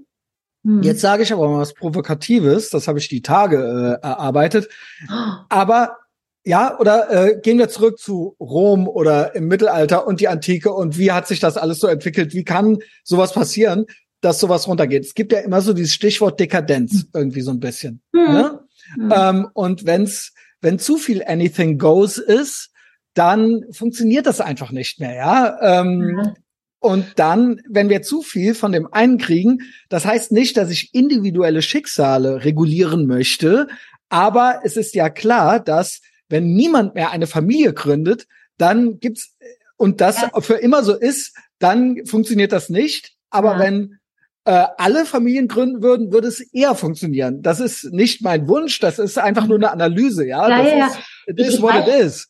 Ich ja. weiß schon, was du meinst. Also gleich vorneweg, ich kann mich da an die eigene Nase fassen. Ich bin 31 und habe auch noch keine Kinder. Also ich wünsche mir welche, aber ich habe sie noch nicht. Mhm. Und ähm, ich auch. Das ist, das ist ja, ja sind wir, sind wir schon zwei. Mhm. Und ähm, konservativ, aber alles falsch gemacht.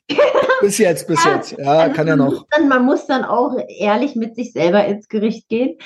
Ähm, nein, aber ich finde auf einer übergeordneten Ebene, natürlich hast du da recht. Ähm, ich glaube, wir vergessen, wir denken halt immer, wir sind ja Menschen und wir unterscheiden uns von den Tieren darin, genau. dass wir eben fürs Höhere geboren sind und dass wir einen Verstand haben, einen freien Willen. Alles von, alles ist Vernunft. Es gibt keine Natur, genau, es gibt nur noch Vernunft. Vernunft. Aber wie bei jedem Lebewesen, so auch bei uns, haben wir einen Fortpflanzungstrieb, der, glaube ich, durch die Zivilisation unterdrückt wird, wie wir sie jetzt haben.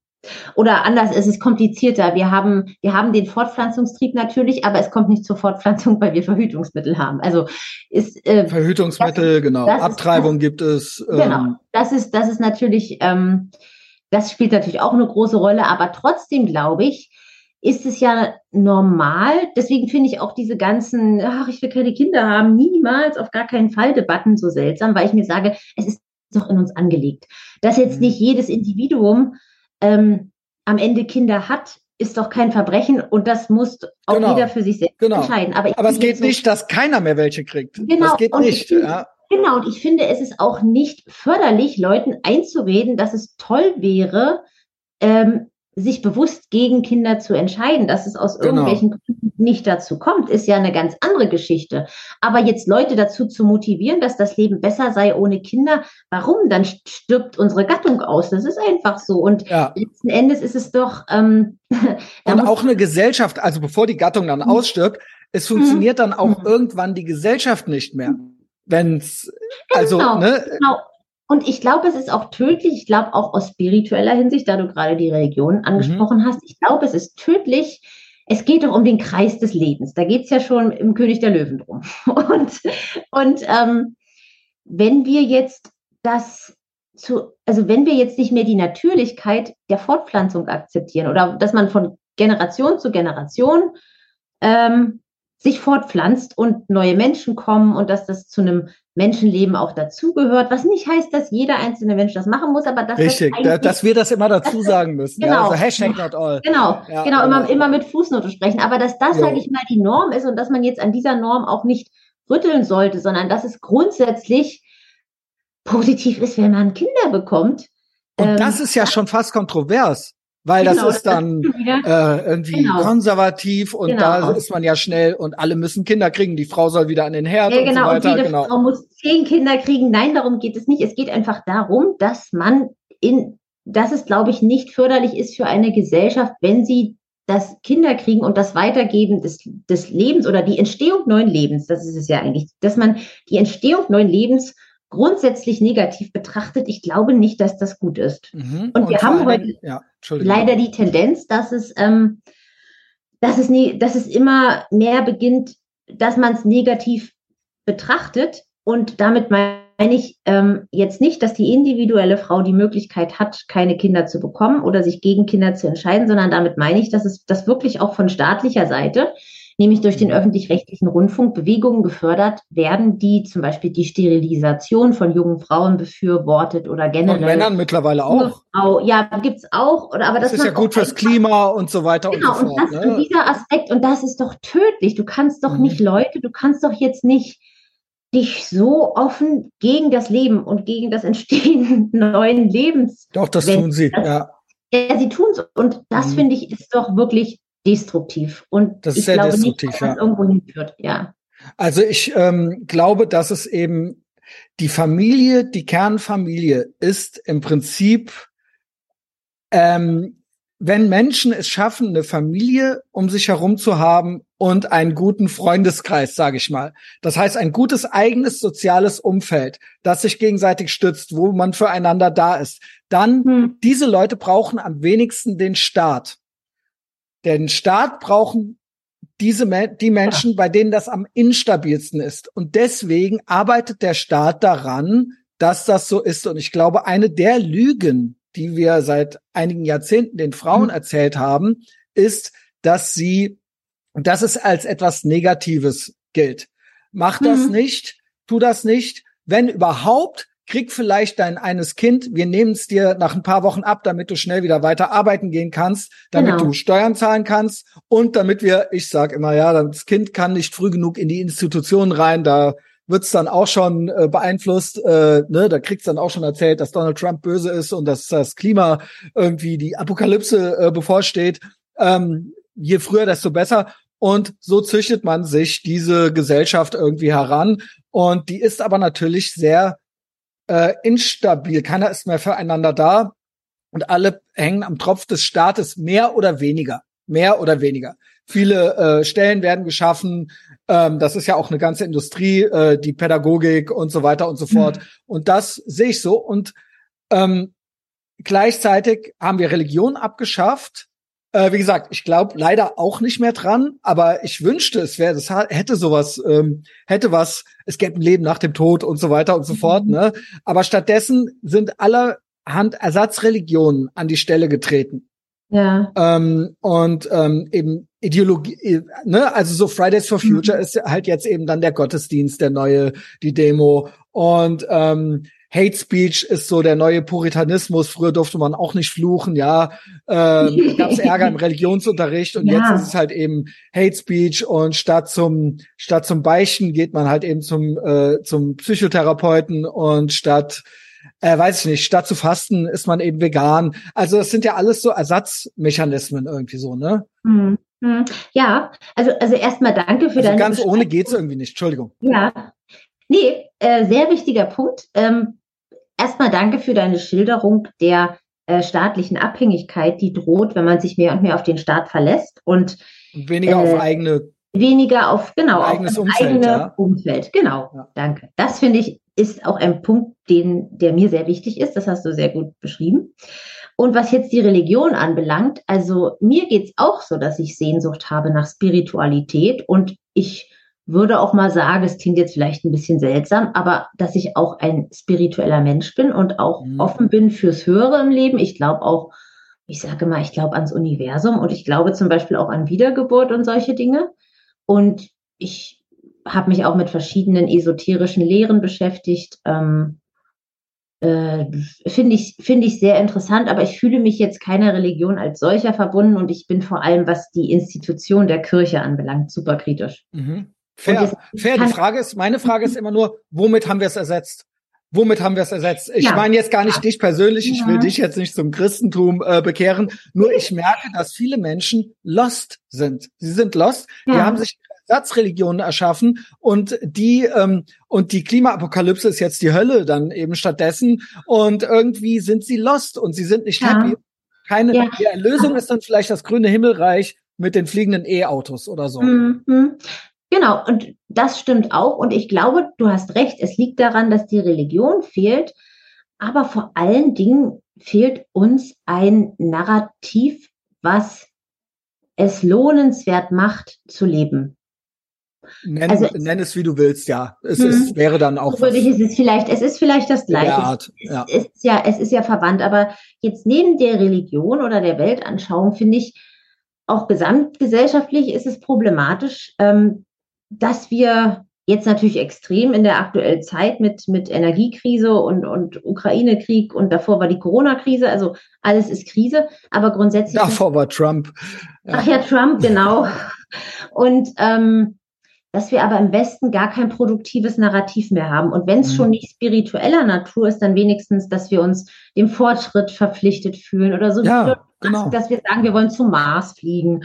Oder dass man irgend, irgendein Ziel Ein formuliert. Ziel, ja. Genau. Es geht doch eigentlich immer drum, das habe ich auch mal irgendwo gehört. Eigentlich geht es ja immer darum, dass die aktuelle Generation will, dass es die nächste Generation mal besser hat. Mhm. Und aktuell tun wir das komplette Gegenteil. Also wir sollen uns jetzt alle darauf einstellen, Ja. dass wir hungern und frieren sollen. Genau. Es ist eine, es gibt eine, und das ist meiner Meinung nach auch religiös. Das, es gibt eine Zivilisationsfeindlichkeit, Mhm. auch speziell bei den Grünen, aber irgendwie sind ja mittlerweile alle Parteien irgendwie grün. ja. Ähm, es gibt eine Zivilisationsfeindlichkeit und eine Mhm. Feindlichkeit dem Fortschritt gegenüber auch. Ja, Ja, also genau, man möchte genau. alle Errungenschaften, äh, speziell des Westens, des Kapitalismus, gerne, es gibt so ein Zurück zur Natur Gedanke, das ist alles Sünde und äh, das muss alles irgendwie weg. Und ähm, und wenn es uns jetzt schlechter geht, die Grünen, die sehe ich immer so als so ein Staatsklerus. Ja, ähm,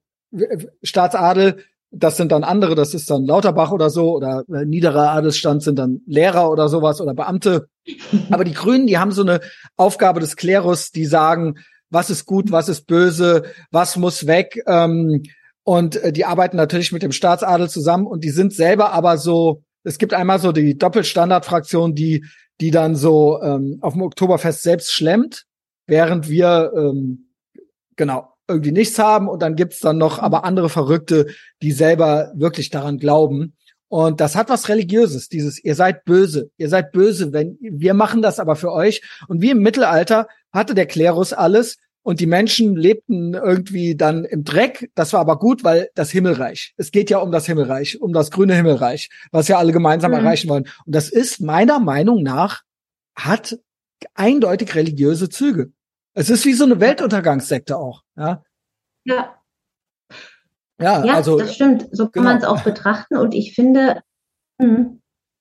und ähm, ich finde auch, äh, ähm, was wollte ich jetzt sagen? Ich, ich war gerade verwirrt, weil ich dachte, dass ich hier irgendeine Signalstörung hatte. es hat ähm, ganz kurz gehangen. Ja, Ähm, ja, musst du, also ich will dich jetzt auch nicht hier so on the spot.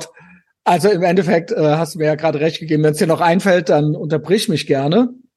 Sonst leite ich jetzt über zu deinem Leben. ja, sehr gerne. Möchtest du, hast du Lust dazu? Weil Ach, ich nee. dir, Naja, was kommt jetzt? nein, weil ich fasziniert bin von Menschen wie uns oder wie sie auf dem Schiff auch waren und so weiter, weil wir haben ja schon identifiziert oder analysiert, dass wir nicht, zumindest in den Großstädten, nicht zur Mehrheit gehören. Und Hm. dann, äh, immer wenn ich jemanden finde, äh, eine Person, äh, mit der ich mich gerne unterhalten würde, ist das natürlich was Besonderes, weil auf der Straße rennen nicht so viele davon rum. Und dann frage ich mich immer, wie wird man so? Ich weiß, wie das bei mir selber war. Ich habe da auch schon viel drüber geredet und äh, das erzählt. Ich lese mal gerade die zwei Zeilen von der Achse-Seite vor. Darf ich? Weil dieses ist ja öffentlich. Ja. Es ist ja kein, es ist ja nichts Geheimes. Kein Geheimnis, Ja, nein. genau. Also Ulrike Stockmann, geboren 1991, studierte Kulturwissenschaften sowie vergleichende Literatur- und Kunstwissenschaft. Sie arbeitet als freie Autorin und Redakteurin in ihrer Hauptstadt, äh, Heimatstadt Berlin, hauptsächlich für die Achse des Guten sowie die jüdische Rundschau. So, da habe ich ein, zwei Thoughts zu. Ähm, genau, mittlerweile, ich glaube, du bist fest bei der Achse, ist das richtig? Ja. In der Redakt Redaktion? Genau. bin eine also- feste Reihe sozusagen. Oder so, aber du gehörst äh, zum Ja, ja, genau. genau. inneren Kreis. Ich arbeite Ja. fest dort und Dann, mache äh, es hauptberuflich sozusagen. sehr gut. Was sind da so deine Aufgaben? Du schreibst natürlich, klar. Ja. Und hauptsächlich setze ich die Texte anderer ein. Also ich Mhm. bearbeite Texte. Also ähm, Also Editorial auch so ein bisschen. Also ja, quasi, also, dass du nochmal also liest ich- und genau, ich redigiere die Texte. Also wir haben morgens immer eine Konferenz, wo wir eben besprechen, welche Texte wir nehmen und welche nicht. Und jeder hat dann die Texte, um die er sich kümmern soll. Und ähm, ich stelle dann also einen Text ein und finde eine Überschrift, Zwischenüberschriften, gucke, ob alles stimmt, ob da irgendwelche Stellen sind, die nicht so bleiben können, wo man nochmal ähm, das irgendwie anders formulieren sollte. Ich suche Links raus, wenn sie fehlen. Ähm, suche einen Teaser, ein Titelbild und entweder das bleibt dann so oder die Chefredaktion ändert dann noch einzelne Sachen. Das ist das, was ich hauptsächlich mache. okay. Und du schreibst natürlich, ne? Genau, und ich So. schreibe, genau. Also ich würde sagen, ungefähr einmal die Woche schreibe ich. Mhm, vielleicht gehen wir Und ich habe einen kleinen YouTube-Kanal, aber das mache ich nebenbei. Ja, das verlinke ich Ich alles. das, bei Das der- verlinke ich ich hab das alles. bei der Achse angeteasert, aber das ist mein privates Projekt. Hast auf jeden Fall mehr Views als ich. Also ich habe äh, meine Hauptplattform ist ja der Podcast, deswegen ich mache das auch nur so ein bisschen nebenbei, noch so als Teaser für manche. Aber Mhm. bei dir, ich habe schon geguckt, ja. Also es ist doch ganz ordentlich. Wenn man es noch, wenn du es noch weiter betreiben würdest, könnte das bestimmt noch Es ist ein kleiner Kanal, weil ich es eben nebenher betreibe. genau aber nebenher. ich hoffe, dass es, dass es größer wird in Zukunft. Ja, wir helfen dir. Ähm, Dankeschön. äh, ich erinnere mich an einen witzigen Moment in unserem ersten Gespräch, beim ersten Kennenlernen äh, auf dem Schiff. Äh, da meinte ich zu dir, äh, weil du Kulturwissenschaften und vergleichende Literatur und Kunstwissenschaft, da habe ich zu dir gesagt, ich weiß nicht, ob du dich erinnerst, ich habe gesagt, ähm, überall, wo Wissenschaft hinten dran ist, und lass es dir von jemandem gesagt äh, sein, der selber was mit Wissenschaften studiert hat. Ja, ich habe nämlich Medien- und Kommunikationswissenschaften studiert und ich habe äh, dann gelernt, dass da, wo Wissenschaft hinten dran gehängt werden muss, damit man es weiß, dass es eine ist, das ist dann keine. ja, Gemein, ich, ne? ja, es ist gemein. Ich erinnere mich, dass du das gesagt hast, aber ich muss, es ist interessant. Ich hatte diesen Gedanken vorher nie gehört, Genau. Ähm, aber ich finde, es ist ein sehr interessanter Gedanke. Und Weil ich stelle mir das vor, weil da auch ein gewisses Klientel studiert und ich habe es selber auch erlebt und gesehen. Ich habe spät studiert, also später nochmal meinen Master Mhm. gemacht in meinen 30ern erst und wurde dann damit konfrontiert, das habe ich dir auch erzählt. Unter anderem war da gerade äh, Charlie Hebdo und so weiter. Und mhm. dann wurde da erzählt, ja, warum tatsächlich, ja, in Medienwissenschaften, warum malen die auch sowas und so weiter, ne? Mhm. Und ähm, da habe ich wirklich, das war meine Final Red Pill. Und da habe ich gemerkt, dieses Klientel, was da saß und was zu mir sprach, war nicht meins. Da habe ich gedacht, ich gehöre, ich mache das jetzt hier, ich fange an zu podcasten. Danke, das hat's mir irgendwie ermöglicht oder hat mich auf die Idee gebracht. Aber ich merkte, das ist nicht das, was ich möchte oder die, die Leute, mit denen ich mich enger umgeben möchte. Hm. Also ja, wie hast du das erlebt, dein kulturwissenschaftliches Studium? Weil es ist doch, äh, es gibt doch Klischees. Hm. Ne? Ja, Klischee, ein Klischee-Klientel dort. Ja, natürlich, natürlich. Ähm, gleich vorneweg muss ich sagen, ähm, im Grunde mag ich die Geisteswissenschaften sehr. Darum habe ich ja auch selber was Geisteswissenschaftliches studiert. Aber natürlich haben diese Disziplinen mittlerweile sehr große Schwächen, die sie dann mhm. leider oft ungenießbar machen. Also als solches habe ich, ich muss trennen zwischen Bachelor und Master. Also mein Bachelor habe ich in Kulturwissenschaften gemacht, Master war vergleichende Literatur, Literatur und Kunstwissenschaft und den habe ich praktisch kurz vor meiner Masterarbeit abgebrochen, weil ich dann meinen Job bei Achgut hatte und ich hatte überlegt, ob ich dann noch meine Masterarbeit neben meinem Job schreibe. Das hätte ich auch machen können, hätte ich auch äh, weniger arbeiten können und so weiter. Aber irgendwie hatte ich dann, wie du jetzt wahrscheinlich sagen würdest, die rote Pille längst geschluckt mhm. und ich war eigentlich eine Theologie, Aha, interessant. die nicht vom Glauben abgefallen war. Und interessant. So, also ich erkläre es okay. jetzt mal so, ich habe einfach kein Thema gefunden und ich war, ich habe alles Mögliche für die Achse geschrieben. Ich fand es so faszinierend, womit ich da jetzt womit ich konfrontiert war und war so dankbar für diesen Job und dachte mir, ich muss meine Masterarbeit schreiben, ich muss meine Masterarbeit schreiben, aber mir fiel nichts ein und mir fällt eigentlich mhm. immer etwas ein. Ich hatte mehrere Vorgespräche, ich bin auf keinen grünen Zweig gekommen. Dann habe ich immer gesagt, na gut, ich warte noch, ich warte noch, aber ach, jetzt äh, irgendwann habe ich dann gesagt, nee, ich lasse mich jetzt exmatrikulieren, das ist ja lächerlich langsam. Ich sollte mich wirklich auf meinen Journalismus ähm, konzentrieren. Auch wenn es ein bisschen an meinem Ego kratzt, dass ich jetzt keinen Masterabschluss habe, aber ja. Oh mein Gott, es gibt. Wie gesagt, ist ja eh nichts Richtiges. Ja, nein, dann, ich, ich bin gemein, nein, ich hast, bin gemein. Hast, nein, nein, nein, du hast ja vollkommen recht. Also ich muss Es ist sagen, nicht wie Medizin oder Biologie oder nein, Physik, ne, wo man es nicht hinten dran äh, schreiben muss, dass ja, es eine Wissenschaft ist. Ja, also ich, ich bin jetzt auch keine, die Naturwissenschaften sind sehr wichtig, aber ich würde das jetzt auch nicht verherrlichen. Also mhm ich habe als solches, wie gesagt, ich liebe eigentlich diese Disziplin, aber ich habe mhm. immer weniger Respekt vor akademischen Abschlüssen, natürlich gerade. Da, darauf wollte ich eigentlich auch hinaus. Ja, und darüber hatten wir uns ja auch auf dem Schiff unterhalten mhm. und da gebe ich dir recht. Also im Grunde bedeutet es mir nicht so viel, ob ich einen ähm, und du gehst deinen Weg und genau. oder nicht, weil ich ja, weil ich ja weiß, ähm, wie viel er wert ist unterm Strich. Damit will ich jetzt auch niemand, niemand beleidigen, der. Nein, ich, ich bin da auch so ein bisschen provokativ, ja. ähm, ich wollt, genau, ich wollte dir auch nicht blöd kommen. Ich sehe nur einfach alleine, es gibt so vier Säulen. Ähm, mhm. äh, Medien, also ich sag mal so die alten, der alte Medienadel, so die alten Medienstrukturen, äh, öffentlich-rechtliche und so weiter, ja. Äh, mhm. Also große Medienplattformen. Dann gibt's ähm, Politik, dann gibt's Big Tech und es gibt Lehre und Forschung, den universitären Betrieb, sage ich mal, und äh, davor mhm. die Schulen vielleicht noch. Und die nehmen alle sehr stark Einfluss, auch wenn es nicht die Mehrheit der Menschen sind, aber die nehmen sehr stark Einfluss auf Narrative, ja, auf, ähm, auf Debatten äh, ja. und ähm, genau, wo die Reise hingeht. Und da sehe ich den universitären Betrieb, da wurde ich echt geredpillt, ja. weil ich da, da, ich sah das, als ich reinging, idealistischer dachte ich, man ist hier interessiert an der Wahrheit genau, und an, genau, an ja. der Vielfalt der Meinungen, der Ideen, ein, ein Marktplatz der Ideen, den gibt's ja. hier. Wie gesagt, du hattest ja auch Jordan Peterson, vielleicht erzählst du ja ganz am Ende nochmal kurz, ja. hast du auch was geschrieben dazu. Ähm, und da, wo, das war für mich eine sehr ernüchternde Angelegenheit, weil ich mhm. merkte, das stimmt alles gar nicht. Es ist durch und durch, auch der universitäre Betrieb ist durch und durch ideologisiert.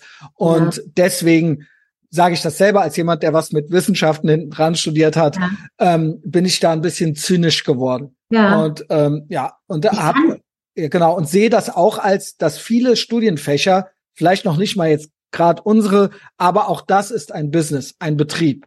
Und da werden viele, man versucht natürlich viele, so viele wie mögliche ideologisch auf Linie äh, Leute, die auf Linie sind, in diesen Betrieb reinzukriegen und damit wieder neue Leute zu unterrichten, Gelder mhm. abzugreifen, äh, Dozenten, Dozentinnen zu haben, die das weitervermitteln, diese, äh, diese, sage ich mal, diese marxistischen Ideen, ja. Natürlich, da hast du auch vollkommen recht. Und das war eigentlich auch, das war auch eine meiner roten Pillen, die ich geschluckt habe. Also mhm. das war sehr ähnlich wie das, was du beschreibst. Aber ähm, als ich mit meinem Bachelor begann, hatte ich keine Ahnung, wie Ideologie, also da wusste ich überhaupt nichts von Ideologie an mhm. der Uni. Also ja. das war ja auch, ich habe, oh Gott, ich habe 2010 angefangen, im Bachelor zu studieren und da ich auch. Fing, fing es gerade, ach, was ja. Ja, ich, wie gesagt, ich war schon älter. Also ja. ich habe, äh, ich kam aus dem Berufsleben, es war Weltwirtschaftskrise und ich habe dann gedacht, was machst du denn jetzt? Und dann habe ich was nebenbei angefangen zu arbeiten, habe gedacht, komm, ich studiere noch was.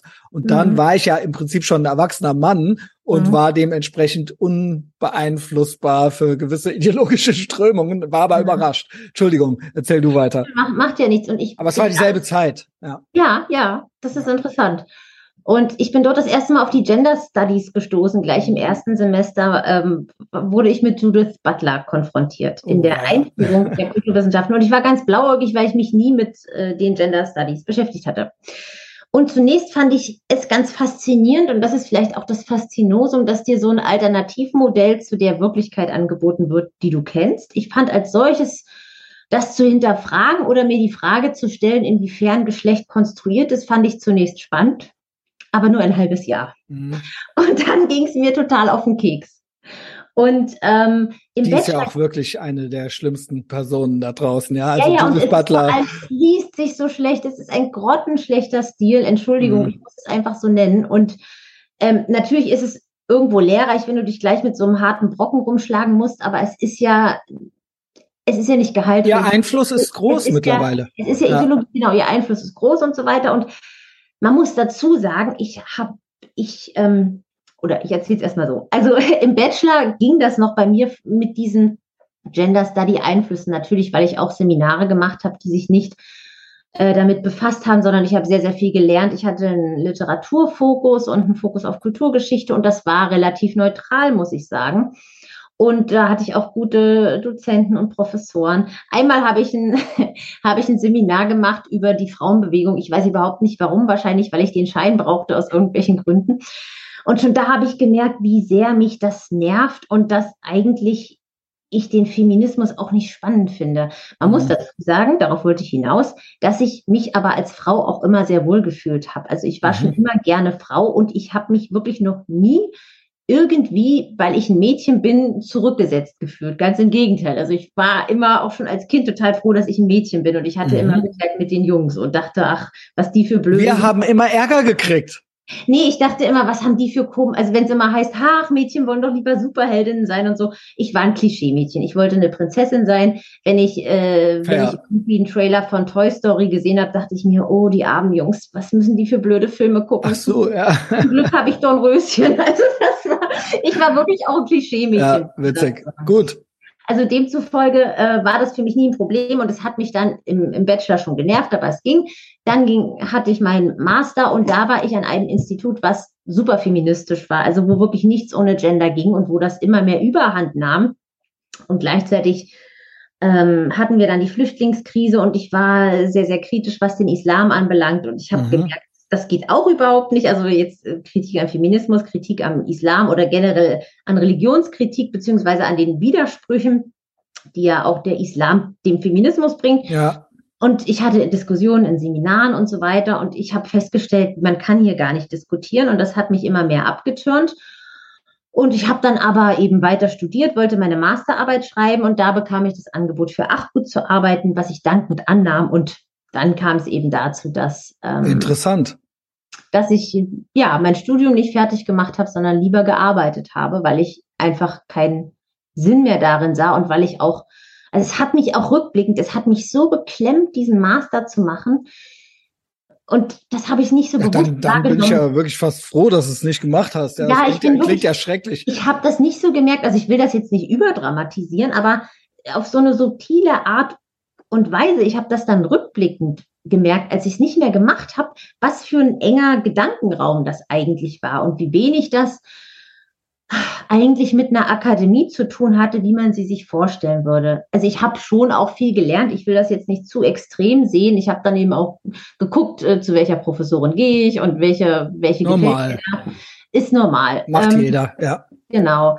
Und also das, das waren, da waren auch viele gute Seiten dabei, aber was eben so die, die grobe Richtung anbelangte, pff, das war schon sehr belastend, fand ich. Ähm, und vor allem eigentlich gar nicht mal so sehr, dass man da auf Dinge stößt, die einem nicht zusagen, sondern dass man eben das Gefühl hat, es ging ja dann auch darum, ich nähere mich meinem Master, was mache ich eigentlich mal beruflich und ähm, ja, ich, ich wollte in den Journalismus, aber ich dachte mir, meine Güte, wie, wie soll das funktionieren? Ich ticke überhaupt nicht so, wie Journalisten ja, ticken sollten. Genau, ganz genau. Aber auch wenn ich jetzt in einem Museum arbeite oder irgendwo im Kulturbereich, ganz genau, ja. da, da habe ich überall dieselben Probleme. Und dann dachte ich mir, oh Gott, oh Gott, was soll denn aus mir werden? Da muss ich mich ja immer selbst verleugnen oder ich kann sowas gar ja, nicht. Ja. Naja, und dann war ich sehr erleichtert, dass ich bei der Achse angefangen Also ja, weil bei mir war es genauso ich habe da gemerkt, es gab natürlich auch bei Medienwissenschaften Connections äh, zu Sendern und so weiter und so fort. Und ich merkte sehr schnell, dass auch da ideologisch ausgesucht wurde, egal ob's studentische äh, Werkstudent, studentische Hilfskraft, was auch immer. Äh, ich passte da nicht so rein, ja. Und ich merkte, äh, Scheiße, hm. Du, ja gut, was äh, was mach mal? Also ich genau. äh, und ich und ich kann keine Lüge leben. Ich kann nicht ja. quasi ja. mich komplett verstellen, wie du es auch gerade gesagt hast, ne? Mhm. Und ich habe dann ich wusste gar nicht, dass ich jemals Geld dafür kriegen würde. Nur ich habe gedacht, es muss trotzdem irgendwie raus, ja. Und mhm. ich habe dann angefangen zu podcasten. Du hast dann den äh, Kontakt zur Achse gekriegt, hast wahrscheinlich früher Geld gekriegt als ich. Aber ähm, alleine, ja, interessant, dass uns das beide doch dann so beeinflusst hat. Mhm. Ähm, oder zumindest kam dann die Frage auf, so, ja, ich kann in diesen regulären Medienbetrieb so nicht rein. Also, ähm, ja. ne, es gibt ja ganz wenige, die man sich so erlaubt, auch bei MSM. Ähm, keine Ahnung, lange war mal der Fleischhauer bei Spiegel Online oder so. Mhm. Oder äh, ja, Julian Reichelt macht jetzt auch irgendwie sein eigenes Ding. Äh, ja. Äh, die Bild ist jetzt auch nicht unbedingt nur äh, links oder so, aber ähm, trotzdem, es gibt wenige. Es gibt wenige ja. und äh, ja, wie soll ich das schaffen? Ne? Ja, und, ja. Ähm, du wirst eigentlich aus dem Diskurs ausgeschlossen, das ist das genau, Schlimme. Genau. Es ist ja das gute Recht einer anderen Person gegen die eigenen Thesen ähm, sich zu positionieren. Auch das ist der Westen. Das macht ja, ja, Wissenschaft, genau, das ist der Westen, das macht Wissenschaft aus, das ist Aufklärung und so weiter. Darum geht's nicht. Aber zu wissen, ich kann an diesem Diskurs eigentlich gar nicht mal teilnehmen, wenn ich diese und jene Meinung genau. habe. Das war das Schlimme. Oder das, das wurde mir dann auch klar. Und dann, ja, das kann ich mir richtig gut vorstellen, wie du dich in dem Moment gefühlt hast und gedacht hast, scheiße, also so, ja, äh, wohin geht die Reise, ne? Also das verstehe ich. Vielleicht gehe ich gerne, äh, gerne, natürlich gerne, was sonst, ähm, noch mal einen Schritt zurück. 91 geboren. Mhm. Ähm, du hast gerade schon erzählt, richtig, warst gerne ein Mädchen, ähm, bis äh, in den 90ern dann aufgewachsen und ähm, darf ich fragen, wo, aus welcher Gegend? Also jetzt nicht die Straße oder so, aber mhm. aus welcher Gegend? Ich komme aus Berlin. Ich komme aus Ach, du Berlin. bist richtiges mhm. äh, Berliner Girl. Okay. Ja. Äh, ja, interessant. Also dann hast du ja doch einiges so mitgekriegt, nehme ich an, großstadtmäßig. Boah, äh, kann man, kann man schon so sagen. Ja, auch einiges, äh, einige Beobachtungen, sage ich mal, so was die westlichen Großstädte angeht in den mhm. letzten zehn Jahren. Ähm, aber nach der Wende geboren, Mhm. Ja, gerne ein Mädchen sein ist ja auch schon, darf man ja heutzutage auch schon eigentlich nicht mehr. Rechtsradikal, ich weiß. Ja, rechtsradikal und vor allen Dingen, woher will sie denn das wissen? Vielleicht ist ja, ja. irgendwie was ganz anderes oder so. Aber du meintest, aber trotzdem meintest du, ja, ähm, trotzdem warst du noch irgendwie open-minded, als du in die Uni rein bist. Und mhm. da hast du dich quasi erst radikalisiert, genau, wenn ich mal so ja. sagen darf.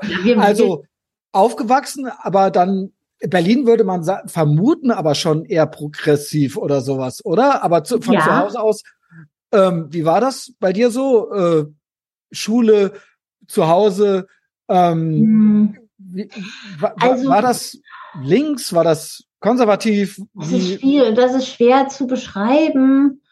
Also meine Eltern. Weil in Berlin aufwachsen in den 90ern denkt mhm. man, eigentlich ist sie dann schon komplett versaut. Also ja. eigentlich. Ja, also, also, ich muss sagen, von der, von der, ähm, von der Schule her, also, also gut, die Grund, Grundschulen sind ja noch relativ unpolitisch, weil die Kinder klein Aber nicht mehr. Ja, nicht heute mehr. nicht mehr, also aber Klima und you name it. Weiß, also in den, in den 90ern damals Ja, war, ja, war das ja. noch sehr unpolitisch. Okay. Und als ich dann aufs Gymnasium bin, das war total links, ja. Ziemlich Mhm. links. Mhm. Und Aber da macht man dann so mit, nehme ich an. Also ich war auch links Mhm. äh, auf dem Gymnasium. Ich, ja, so. ich, würde, ich würde auch sagen, bestimmt war ich auch links. Also, Ja. ich, also ich, die Sache ist die, ich habe es war normal. ja, ja, es war normal. Ich habe mich nicht besonders für Politik interessiert, muss ich sagen. Also ich habe natürlich, wir hatten dann auch so Projekte, also so, so für Hilfsorganisationen und so weiter. Da habe ich natürlich sehr gerne mitgemacht und ähm, war auch, natürlich hatten wir auch so das, das volle Programm der NS-Bewältigung, was ja als solches auch gut ist, aber natürlich Genau. habe ich dieses Schuldnarrativ adaptiert, würde ich schon sagen. Ähm, ich hatte, also meine Eltern sind nicht besonders konservativ, also die ähm, eigentlich ein relativ ausgewogenes Weltbild, so würde ich es mal Mhm. formulieren. Aber sonst haben wir nicht viel über Politik gesprochen. Mhm. Okay. Ich, ich muss dazu sagen, ich spreche ungern über meine Familie, einfach weil Okay, ich nicht dann- so viel über mein Privatleben preisgeben möchte und weil das auch niemand, Verstehe, ich, verstehe, verstehe. Nee, dann, dann, dann lassen wir es. Dann lassen wir es. besonders schätzen würde. Deswegen möchte ich da nicht zu viele Informationen geben. Und ähm, aber so, ähm, also ich bin vielleicht ist das, worauf du hinaus willst. Ich bin in behüteten Mittelstandsverhältnissen Mhm. aufgewachsen, so würde ich so würde ich es mal nennen. Und äh, hatte auch eine ziemlich harmonische Kindheit und all das. Und ich kann dir jetzt nicht sagen, ähm, ich glaube, ich war relativ individualistisch schon immer veranlagt Mhm, oder vielleicht okay. ein bisschen eigensinnig. Also heute sagt jeder, ich bin ja so individuell. Ich meine, ich meine, ich will jetzt nicht sagen, dass ich was furchtbar Besonderes bin, aber ich glaube, von meiner ähm, Also, ja. Grundhaltung bin ich eher individualistisch veranlagt. Ich konnte noch nie was, ich war nie ein Gruppenmensch, ich konnte noch nie was so mit Kollektiven anfangen Mhm. in dem Sinne. Und das ist vielleicht so eine Grundpolung von meiner Seite gewesen, auch wenn ich jetzt als Schülerin mich kaum für Politik interessiert habe, ähm, dass ich aber doch immer auch das Gefühl, also dass ich, dass ich immer wichtig fand, dass ich ein Individuum bin. Und ich hatte natürlich Mitschüler, die sehr links waren. Mhm. Und ich weiß, wenn jetzt, was weiß ich, die waren bei den Jusos oder sowas, und ich weiß, dass mich das damals schon so ein bisschen befremdet hat. Aber ich glaube, weil ich nicht richtig verstanden habe, warum man das Leistungsprinzip anzweifelt. Mhm. Das war, fand ich, ich habe jetzt nicht verstanden. Weil Also, es wehtun kann. Und genau. das ist gemein. Hm, Also ich sehe ja, ähm, ich sehe ja ein, ähm, ähm, also ich sehe ja ein, dass man fürs Sozialsystem ist und dass man sich für die Schwächeren dieser Welt einsetzt grundsätzlich. Das finde ich ja logisch, aber ich finde, es ist eine große Schwäche unserer Gesellschaft, dass, ähm, dass wir uns nichts aus Leistung machen oder daraus, dass man ähm, Na, das, das Sozialsystem funktioniert ja nur, wenn andere etwas leisten. Das kann man ja nicht negieren. Also es gibt ja einen Zusammenhang zwischen Ja, ja, Leistung. genau, aber, aber so sagen wir mal so dieses linke Narrativ, ach, äh, der Westen ist schuld an der Misere Genau. Afrikas, also müssen wir wahnsinnig viel Geld nach Afrika schicken und dann ist alles gut in Afrika. Das ist ja Mhm. auch unter Schülern verbreitet. es ist enabling, ja. Genau, es, es ist als solches, ist es löblich, dass du dir Gedanken machst, wie leben denn die Menschen in der dritten Welt und dass du auch ein Bewusstsein dafür hast, ähm, dass es nicht jedem so gut geht wie dir selbst. Das finde ich ganz, ganz wichtig, dass man das auch lernt als Kind und Jugendliche. Aber man sollte, da sind wir wieder beim Kult, wenn ich jetzt einen Kult draus mache, und es ist ja oft auch so, dass irgendwelche Bonzen sich dann dafür erwerben, die aber selber eigentlich Ja, gar nicht, gar keinen, die dann auf die White, herab- White die Knighting nennt man Genau, die ich. dann aber auf die herabschauen, was weiß ich, die jetzt aus armen Verhältnissen kommen, hier im Westen, sage ich jetzt mal. Also da gibt's ja dann auch ein Dünkel, aber wenn es weit weg ist, also sich irgendwo in Afrika, da liebt man die Armen, aber nicht Die hier. edlen Wilden und so weiter. Genau, die edlen Wilden. Also so diese Makulatur, ich glaube, die habe ich dann am Gymnasium auch beobachtet. Und ich glaube, Mhm. das, das war auch so Ach, ein da- also es gab da schon so ein Saatkorn, Mhm.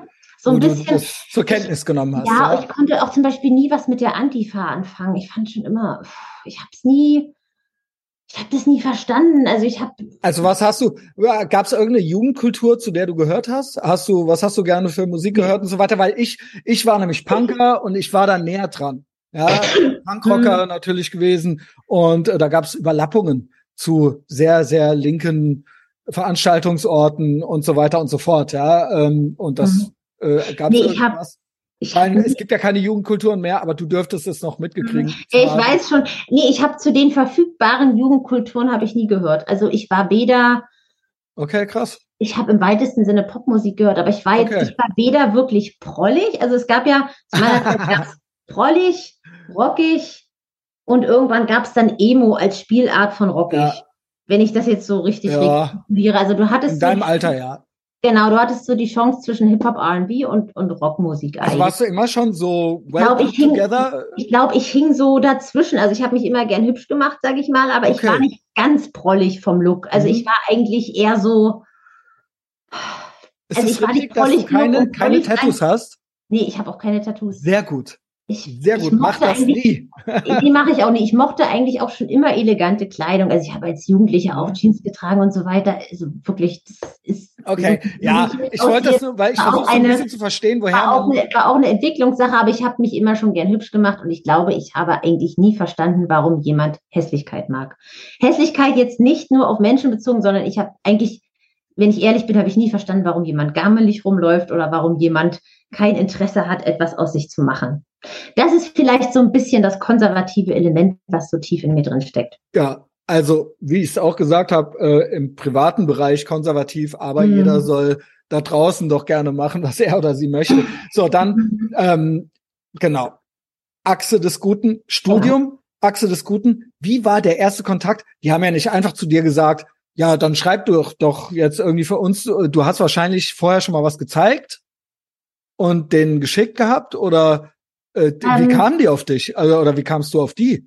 Äh, durch die jüdische Rundschau. Ich hatte für Ach, da warst du schon die jüdische zugange? Rundschau zu schreiben.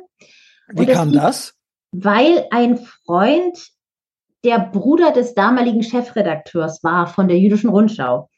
Und, Und du warst, Frau- das war eh auch schon dein Thema oder? Äh, nö, also ich habe mich immer für jüdische Kultur interessiert, aber ich hätte jetzt von alleine, wäre ich nicht drauf gekommen, für die Jüdische Rundschau zu schreiben. Aber ich wurde Bei gefragt. Israel und Genau, und das, das kam dann später. Also ich fand, sagen wir mal, ich fand als solches die jüdische Kultur oder gerade auch so die, die, die ähm, natürlich jetzt die jüdischen Biografien während des Holocaust fand ich immer schon spannend, aber ich wäre jetzt nicht von mir aus drauf gekommen, ähm, da jetzt zu schreiben. Aber zum damaligen Zeitpunkt arbeitete ich für einen Verein, der Stadtführungen anbot und eine meiner Stadtführungen war die Familie Mendelssohn, die ja hier in Berlin lebte. Mhm. Und ich wurde gefragt, ob ich nicht über die Familie Mendelssohn mal einen Kulturbeitrag für die Jüdische Rundschau schreiben möchte. Und ich habe ja gesagt und der Ah. Artikel wurde genommen.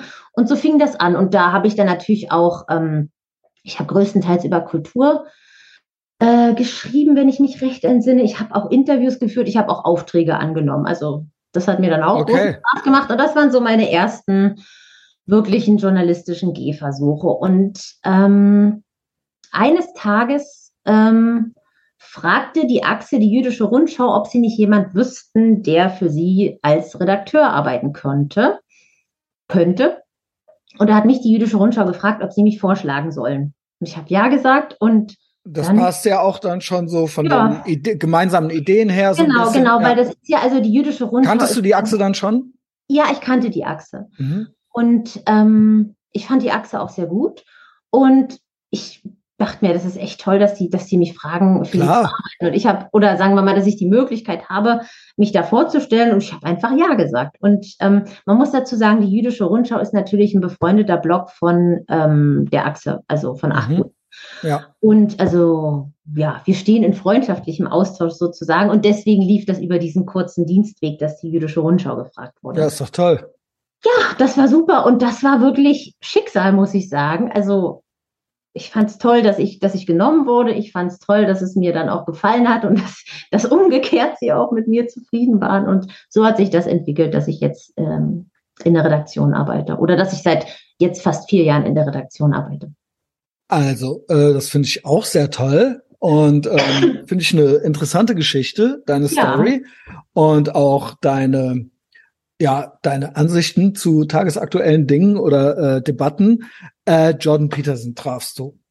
Wie gesagt, Ja. er hat auch äh, das ein Kapitel Speak the Truth nennt es sich und er ist auch einer der ähm, ist natürlich selber ein sehr sensibler Typ so, ähm, aber der so gewisse Ideen ich sag auch mal, auch Competition äh, spielt eine Rolle oder ähm, ja, wie soll man sagen? Also äh, gibt, gibt er ist sehr ideologiekritisch auch, mhm. ähm, großer Freund der Freiheit. Er ist Akademiker, ähm, Psychologe ist er, klinischer Psychologe. Äh, also es gibt auch ein, eine wissenschaftliche Komponente und er ist ja seit Jahren eigentlich eines der Enfants terrible, kann man das so sagen, ähm, äh, international, eigentlich im kompletten Westen mittlerweile mhm. ähm, und auch viel mit Cancel Culture konfrontiert. Ich glaube, sein Claim to Fame damals war ja, er wollte die Pronomen nicht aufgezwungen kriegen. Genau, und genau. Dann hieß es auch, er wird Bill, vielleicht gecancelt, genau. Seven, Bill C17 oder irgendwie so hieß das. Hieß Kanada, das. in Kanada ja. war das, mhm. ja. Ich weiß nicht, ob er dort noch lebt, aber ist ja mittlerweile auch sehr viel in den USA ja, er lebt, unterwegs. Er lebt da noch. Mhm. Mhm, genau, Kanada ist ja fast noch mal so ein bisschen strenger, was diese Dinge angeht, äh, noch mal ein bisschen woker. Ähm, wie war's? Also äh, er hat doch einen sehr großen Einfluss gehabt die letzten Jahre. Ich weiß nicht, manche sagen, ja, mittlerweile ist so ein bisschen, hat sich so ein bisschen äh, erledigt, gibt andere oder so, aber er war doch sehr, sehr präsent die letzten Jahre. Und ich habe das mhm. selten erlebt, dass jemand so gemein und ungerecht im Prinzip angefeindet wurde und vorverurteilt wurde wie er. Und auch in meinem, ich nenne es mal, erweiterten Bekanntenkreis mhm. äh, gab es selten eine inhaltliche Auseinandersetzung mit ihm, sondern es wurde ihm viel nachgesagt, was am Ende gar nicht stimmte, beziehungsweise die Leute, die dann da so eine ideologische Kontaktschuld zu nochmal anderen Leuten gemacht haben, die haben sich eigentlich mit seinen Inhalten gar nie auseinandergesetzt. Also er ist so eines der Symbole äh, der Cancel Culture, sag mal, ob, äh, sag ich mal, obwohl er es geschafft hat, nie komplett gecancelt zu werden, ähm, weil er sehr klug ist und sich da immer wieder äh, positionieren konnte oder erklären konnte, aber wie hast du ihn erlebt? Ja, du hast was dazu geschrieben zuletzt. Ja. Vor ein paar Tagen. Also, ich ähm, beobachte ihn auch schon länger, weil wir bei Ach gut eine Kolumne haben, die praktisch aus Extrakten aus seinen Videos besteht. Und ich betreue diese Kolumne und das heißt, dadurch kenne ich viel von seinem mhm. Material und ich finde ihn wirklich toll. Und ähm, ich bin gewissermaßen ein Fan. Es klingt vielleicht nicht besonders professionell, aber ich finde wirklich, ich bewundere ihn sehr als Intellektuellen.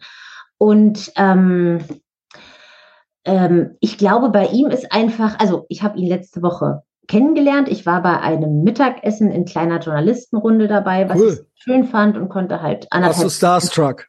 Ja, na, also ich habe. Ich habe gesehen, du hast ein Foto von ihm gepostet. Ich habe genau, eins mit Henry, Henrik M. Broder gepostet. Genau, das waren genau. unsere beiden genau, Momente letzte Woche. Moment, ja. Moment, genau. Und das war wirklich toll. Also er ist auch, wenn man ihn so im Gespräch erlebt, ähm, er ist wirklich ähm, scharfsinnig und, und klug und ähm, ja, sehr interessant und, und vor allen Dingen ist er selber aber auch interessiert an seinen Gesprächspartnern. Mhm. Also er hat uns auch ganz viel über Deutschland gefragt und wie das hier so läuft. Und das, das fand ich doch toll zu sehen, dass jemand, der so berühmt ist wie er, sich eben immer noch für ähm, für andere Menschen interessiert. Das ist ja, ja auch ich glaube halt auch, der ganze ja Westen ist ja im, in einem ähnlichen Kulturkampf. Mhm. Ne, USA, ja. Kanada, Deutschland, England, Frankreich, überall sind es ja ähnliche Phänomene, mhm. die irgendwie so passieren, ne? Und ähm, ja, also ähm, das fand ich erstmal beeindruckend. Ich, ich fand es einfach toll, ihn zu treffen und, ne, und mich so ein bisschen mit ihm auszutauschen, wie das eben geht, wenn man anderthalb Stunden jemand so in einer Runde trifft. Und dann war ich abends noch bei seinem Vortrag und den fand ich auch sehr beeindruckend, sehr mhm. gut. Und es ist wirklich, als ob man einen Philosophen bei der Arbeit sieht. Also mhm. So in der Form kenne ich das nicht, weil er gestaltet ja seine Bühnenprogramme, was ich auch nicht wusste. Er hat so einen festen Teil, der so 15, 20 Minuten lang ist, wo er im Prinzip auch frei, aber ähm, sozusagen geplant etwas erzählt, also so Gedankengänge erzählt zu einem bestimmten Thema und dann stellt ihm seine Frau Zuschauerfragen, die man über so einen QR-Code da ähm, eintippen konnte vorher. Verstehe. Und das waren so zwei, drei Fragen und die hat er eben wie man ihn kennt, so mit dieser, ähm, mit dieser Geistesstärke und dieser Strahlkraft und diesem Meandern zwischen, ich habe jetzt hier eine Alltagsgeschichte und dann habe ich aber wieder was extrem Intellektuelles und Bibelgeschichte, Mythologie und dann aber letzte Woche und wofür man ihn eben liebt, wenn man ihn mag. Ja. Das hat er da live zum Besten gegeben und das fand ich wirklich beeindruckend. Ich finde, er redet auch wirklich druckreif. er redet druckreif und aber gleichzeitig im Plauderton. Und das ist so selten. Mhm, ich weiß genau. noch, ich saß im Publikum und ich dachte mir, wahrscheinlich waren die alten Philosophen auch so. Also ich Mhm. musste so an Es Platon gibt so denken. Ausnahmeleute, ja. So Ausnahmeleute, aber er hat extrem wenig Ego. Also so, soweit ich das jetzt beurteilen kann, auch, auch in seinen Videos, ich finde, man merkt, dass er wenig Ego hat. Mhm. Und es hat er mal gesagt, es liegt unter anderem an seinem depressiven Mindset. Mhm. Genau, er er ist auch, er ist nicht nur, ja, genau, da Genau, war er, er, steht, er steht ja auch dazu, dass er, dass er ähm, Mhm. mit Depressionen zu kämpfen hatte oder immer mal wieder zu kämpfen hat. Und also gleichzeitig ist Und er er ist sehr ein sensibler Typ auch, Genau. ja. Er ist jetzt nicht so ein Haut drauf. Nee, Also, es ist kein Haut drauf. Und jetzt bezüglich der Anfeindung, was du eigentlich gefragt hattest, ähm, ich glaube, es liegt daran, dass er gefährlich ist. Er ist wirklich sehr begabt, er ist sehr exzellent und das ist selten, wie du sagst. Und das wird eben bekämpft, weil die Leute neidisch sind. Also er hat selbst gesagt, weil ich ihn auch gefragt hatte, woher kommt der Hass eigentlich auf Kompetenz oder der Hass auf Leistung? Und er hat gesagt, aus seiner Sicht einfach Neid und Missgunst und verschärft in der heutigen Zeit natürlich durch die sozialen Medien und dadurch, dass wir so in Kontakt stehen, da ist alles nochmal engmaschiger, als es in früheren Zeiten gewesen ist. Finde ich plausibel. Ich glaube, bei ihm ist es genauso. Er ist einfach gefährlich für die Woken, weil er so eine Strahlkraft besitzt und so ein außerordentlicher Denker ist. Und das ist besonders, darum wird er angefeindet. Aber Mhm. ich finde ja bei ihm, ähm, ich finde es so faszinierend, wenn er Streitgespräche hat. Er kann so gut streiten. Ich habe selten einen Menschen erlebt, der wirklich so gut diskutieren kann und mit so einer Souveränität, ohne den anderen anzugehen, sondern der wirklich wissen will, auch ähm, was und wie der andere denkt. Ähm, ja, und der sich aber auch nicht die Butter vom Brot nehmen lässt, weil er ähm, ebenso eine Durchsetzungskraft hat und mit so einer Aufrichtigkeit diskutiert. Da gibt es ja viele Beispiele, die auch viral Mhm. gingen, wo er mit bestimmten Leuten da gestritten hat, bestimmten Moderatoren, Moderatorinnen. ja, genau, die äh, Kate, Die eine da. äh, die äh, von wegen, so you're saying, äh, Ja, ja, genau. women are, ja, das immer- ist ja legendär. Und dann immer die ganzen legendär. Kommentare. Ich äh, bin, ich bin, äh, was weiß ich, ich bin ein schwarzer Programmierer. Aha, Sie sagen also, Sie sind ein weißer Kfz-Mechaniker. Ja, genau. Also das ist ja ein Meme, ein Meme. Genau, ein Meme. Und da gibt es so viele Beispiele unter diesem Video, weil sie hat, aber sie hat ihm so das Wort im Munde rumgedreht. Ich Ja, fand das unglaublich. Das ist Also legendär, legendär. Legendär. Ähm, also ich glaube, er ist so gefährlich, weil er die Wahrheit sagt. Und die sagt er auch sehr klug. Und ich finde, wir sollten auch gefährlich sein. Und du solltest auch gefährlich bleiben, weil du äh, auch weiterhin klug die Wahrheit sagen sollst. Ähm, es hat mir sehr viel Spaß mit dir gemacht, Ulrike. Äh, Mir du hast mal gesagt, du hast mal gesagt, äh, du hast kein Twitter, ne? Elon. Musk hat Twitter gekauft. Vielleicht kann das dich ja überzeugen. Vielleicht kann Na, es ich dich werd- überzeugen. Ich werde mal sehen, ich habe auch gedacht, Mensch, eine Journalistin ohne Twitter, das ist ja Man eigentlich. kriegt die News. Es ist natürlich, es ist eine Schlangengrube. Es ist eine Schlangengrube, aber es macht auch ein bisschen Spaß. Ähm, genau, wir, wir, beschü wir beschützen uns dann gegenseitig dort. Naja, ich, wer- Ähm, ich werde mir Mühe geben. Ich bin nicht so gut in kurzen, prägnanten Sätzen. Ich mag Ich sag's das nicht dir, Musk-. Musk hat's gekauft, ja. Ich krieg da tatsächlich meine News am schnellsten. Ich krieg da morgens direkt die Ja, Nachrichten. Das, das sagen viele. Also ich, ich habe das auf meiner Agenda. Ich muss Ja, trau dich. Also. Ich wollte Ja, eigentlich ich nur noch den. Musk jetzt auch noch mit der Brechstange reinkriegen. Also die Wahrheit sagen ist wichtig. Ähm, Ja. Genau, ja, das ist ja auch so. Da, genau wie bei äh, Jordan Peterson, da kriegen auch Ja. alle Es ist schon auch, es ist auch sehr gefährlich. Ein, das glaub Kreischen. Genau, gefährlicher Mensch und darum wird Genau. das genau. Mhm. Ähm, also, speak the truth. Das hast du gemacht. Äh, den Eindruck hatte ich äh, in diesem Podcast. Ja. Und äh, ja, schön, dass du es möglich gemacht hast. Schön, dass du da warst. Äh, ich pack gerne noch ein paar Links von dir drunter oder vielleicht hast du einen Linktree. Ähm, genau, wir folgen uns jetzt auf Instagram, aber es gibt vielleicht noch mehr. Die Achse kann man verlinken. ja. Und dann äh, mich kann man finden jeden gottverdammten Donnerstag kostenlos. Das ist eine dieser Folgen. Jetzt hier gerade, wenn ihr das gehört habt, kostenlos gibt's das jeden Donnerstag auf Apple Podcasts oder Spotify oder wo auch immer eurer Lieblings-App. Und dann, äh, genau, Instagram habe ich, da ist mein Privatleben. Auf Twitter sind die politischen Shitposts, die Gemeinheiten. Und ansonsten Patreon, ja. Äh, das hier ist ein komplett unabhängiges Medienangebot. Und ähm, wer noch mehr davon haben möchte, der oder die Person, äh, die soll doch dann bitte zu Patreon kommen. Es ist die richtige Seite der Geschichte. Es ist der mediale Widerstand und äh, es wird intim und es wird asozial und äh, da wird auch die Wahrheit gesagt. Also, Ulrike, schön, dass du da warst. Danke, dass ich dabei sein durfte. Hat mir sehr viel Spaß gemacht. Danke. Dankeschön. Tschüss. Tschüss.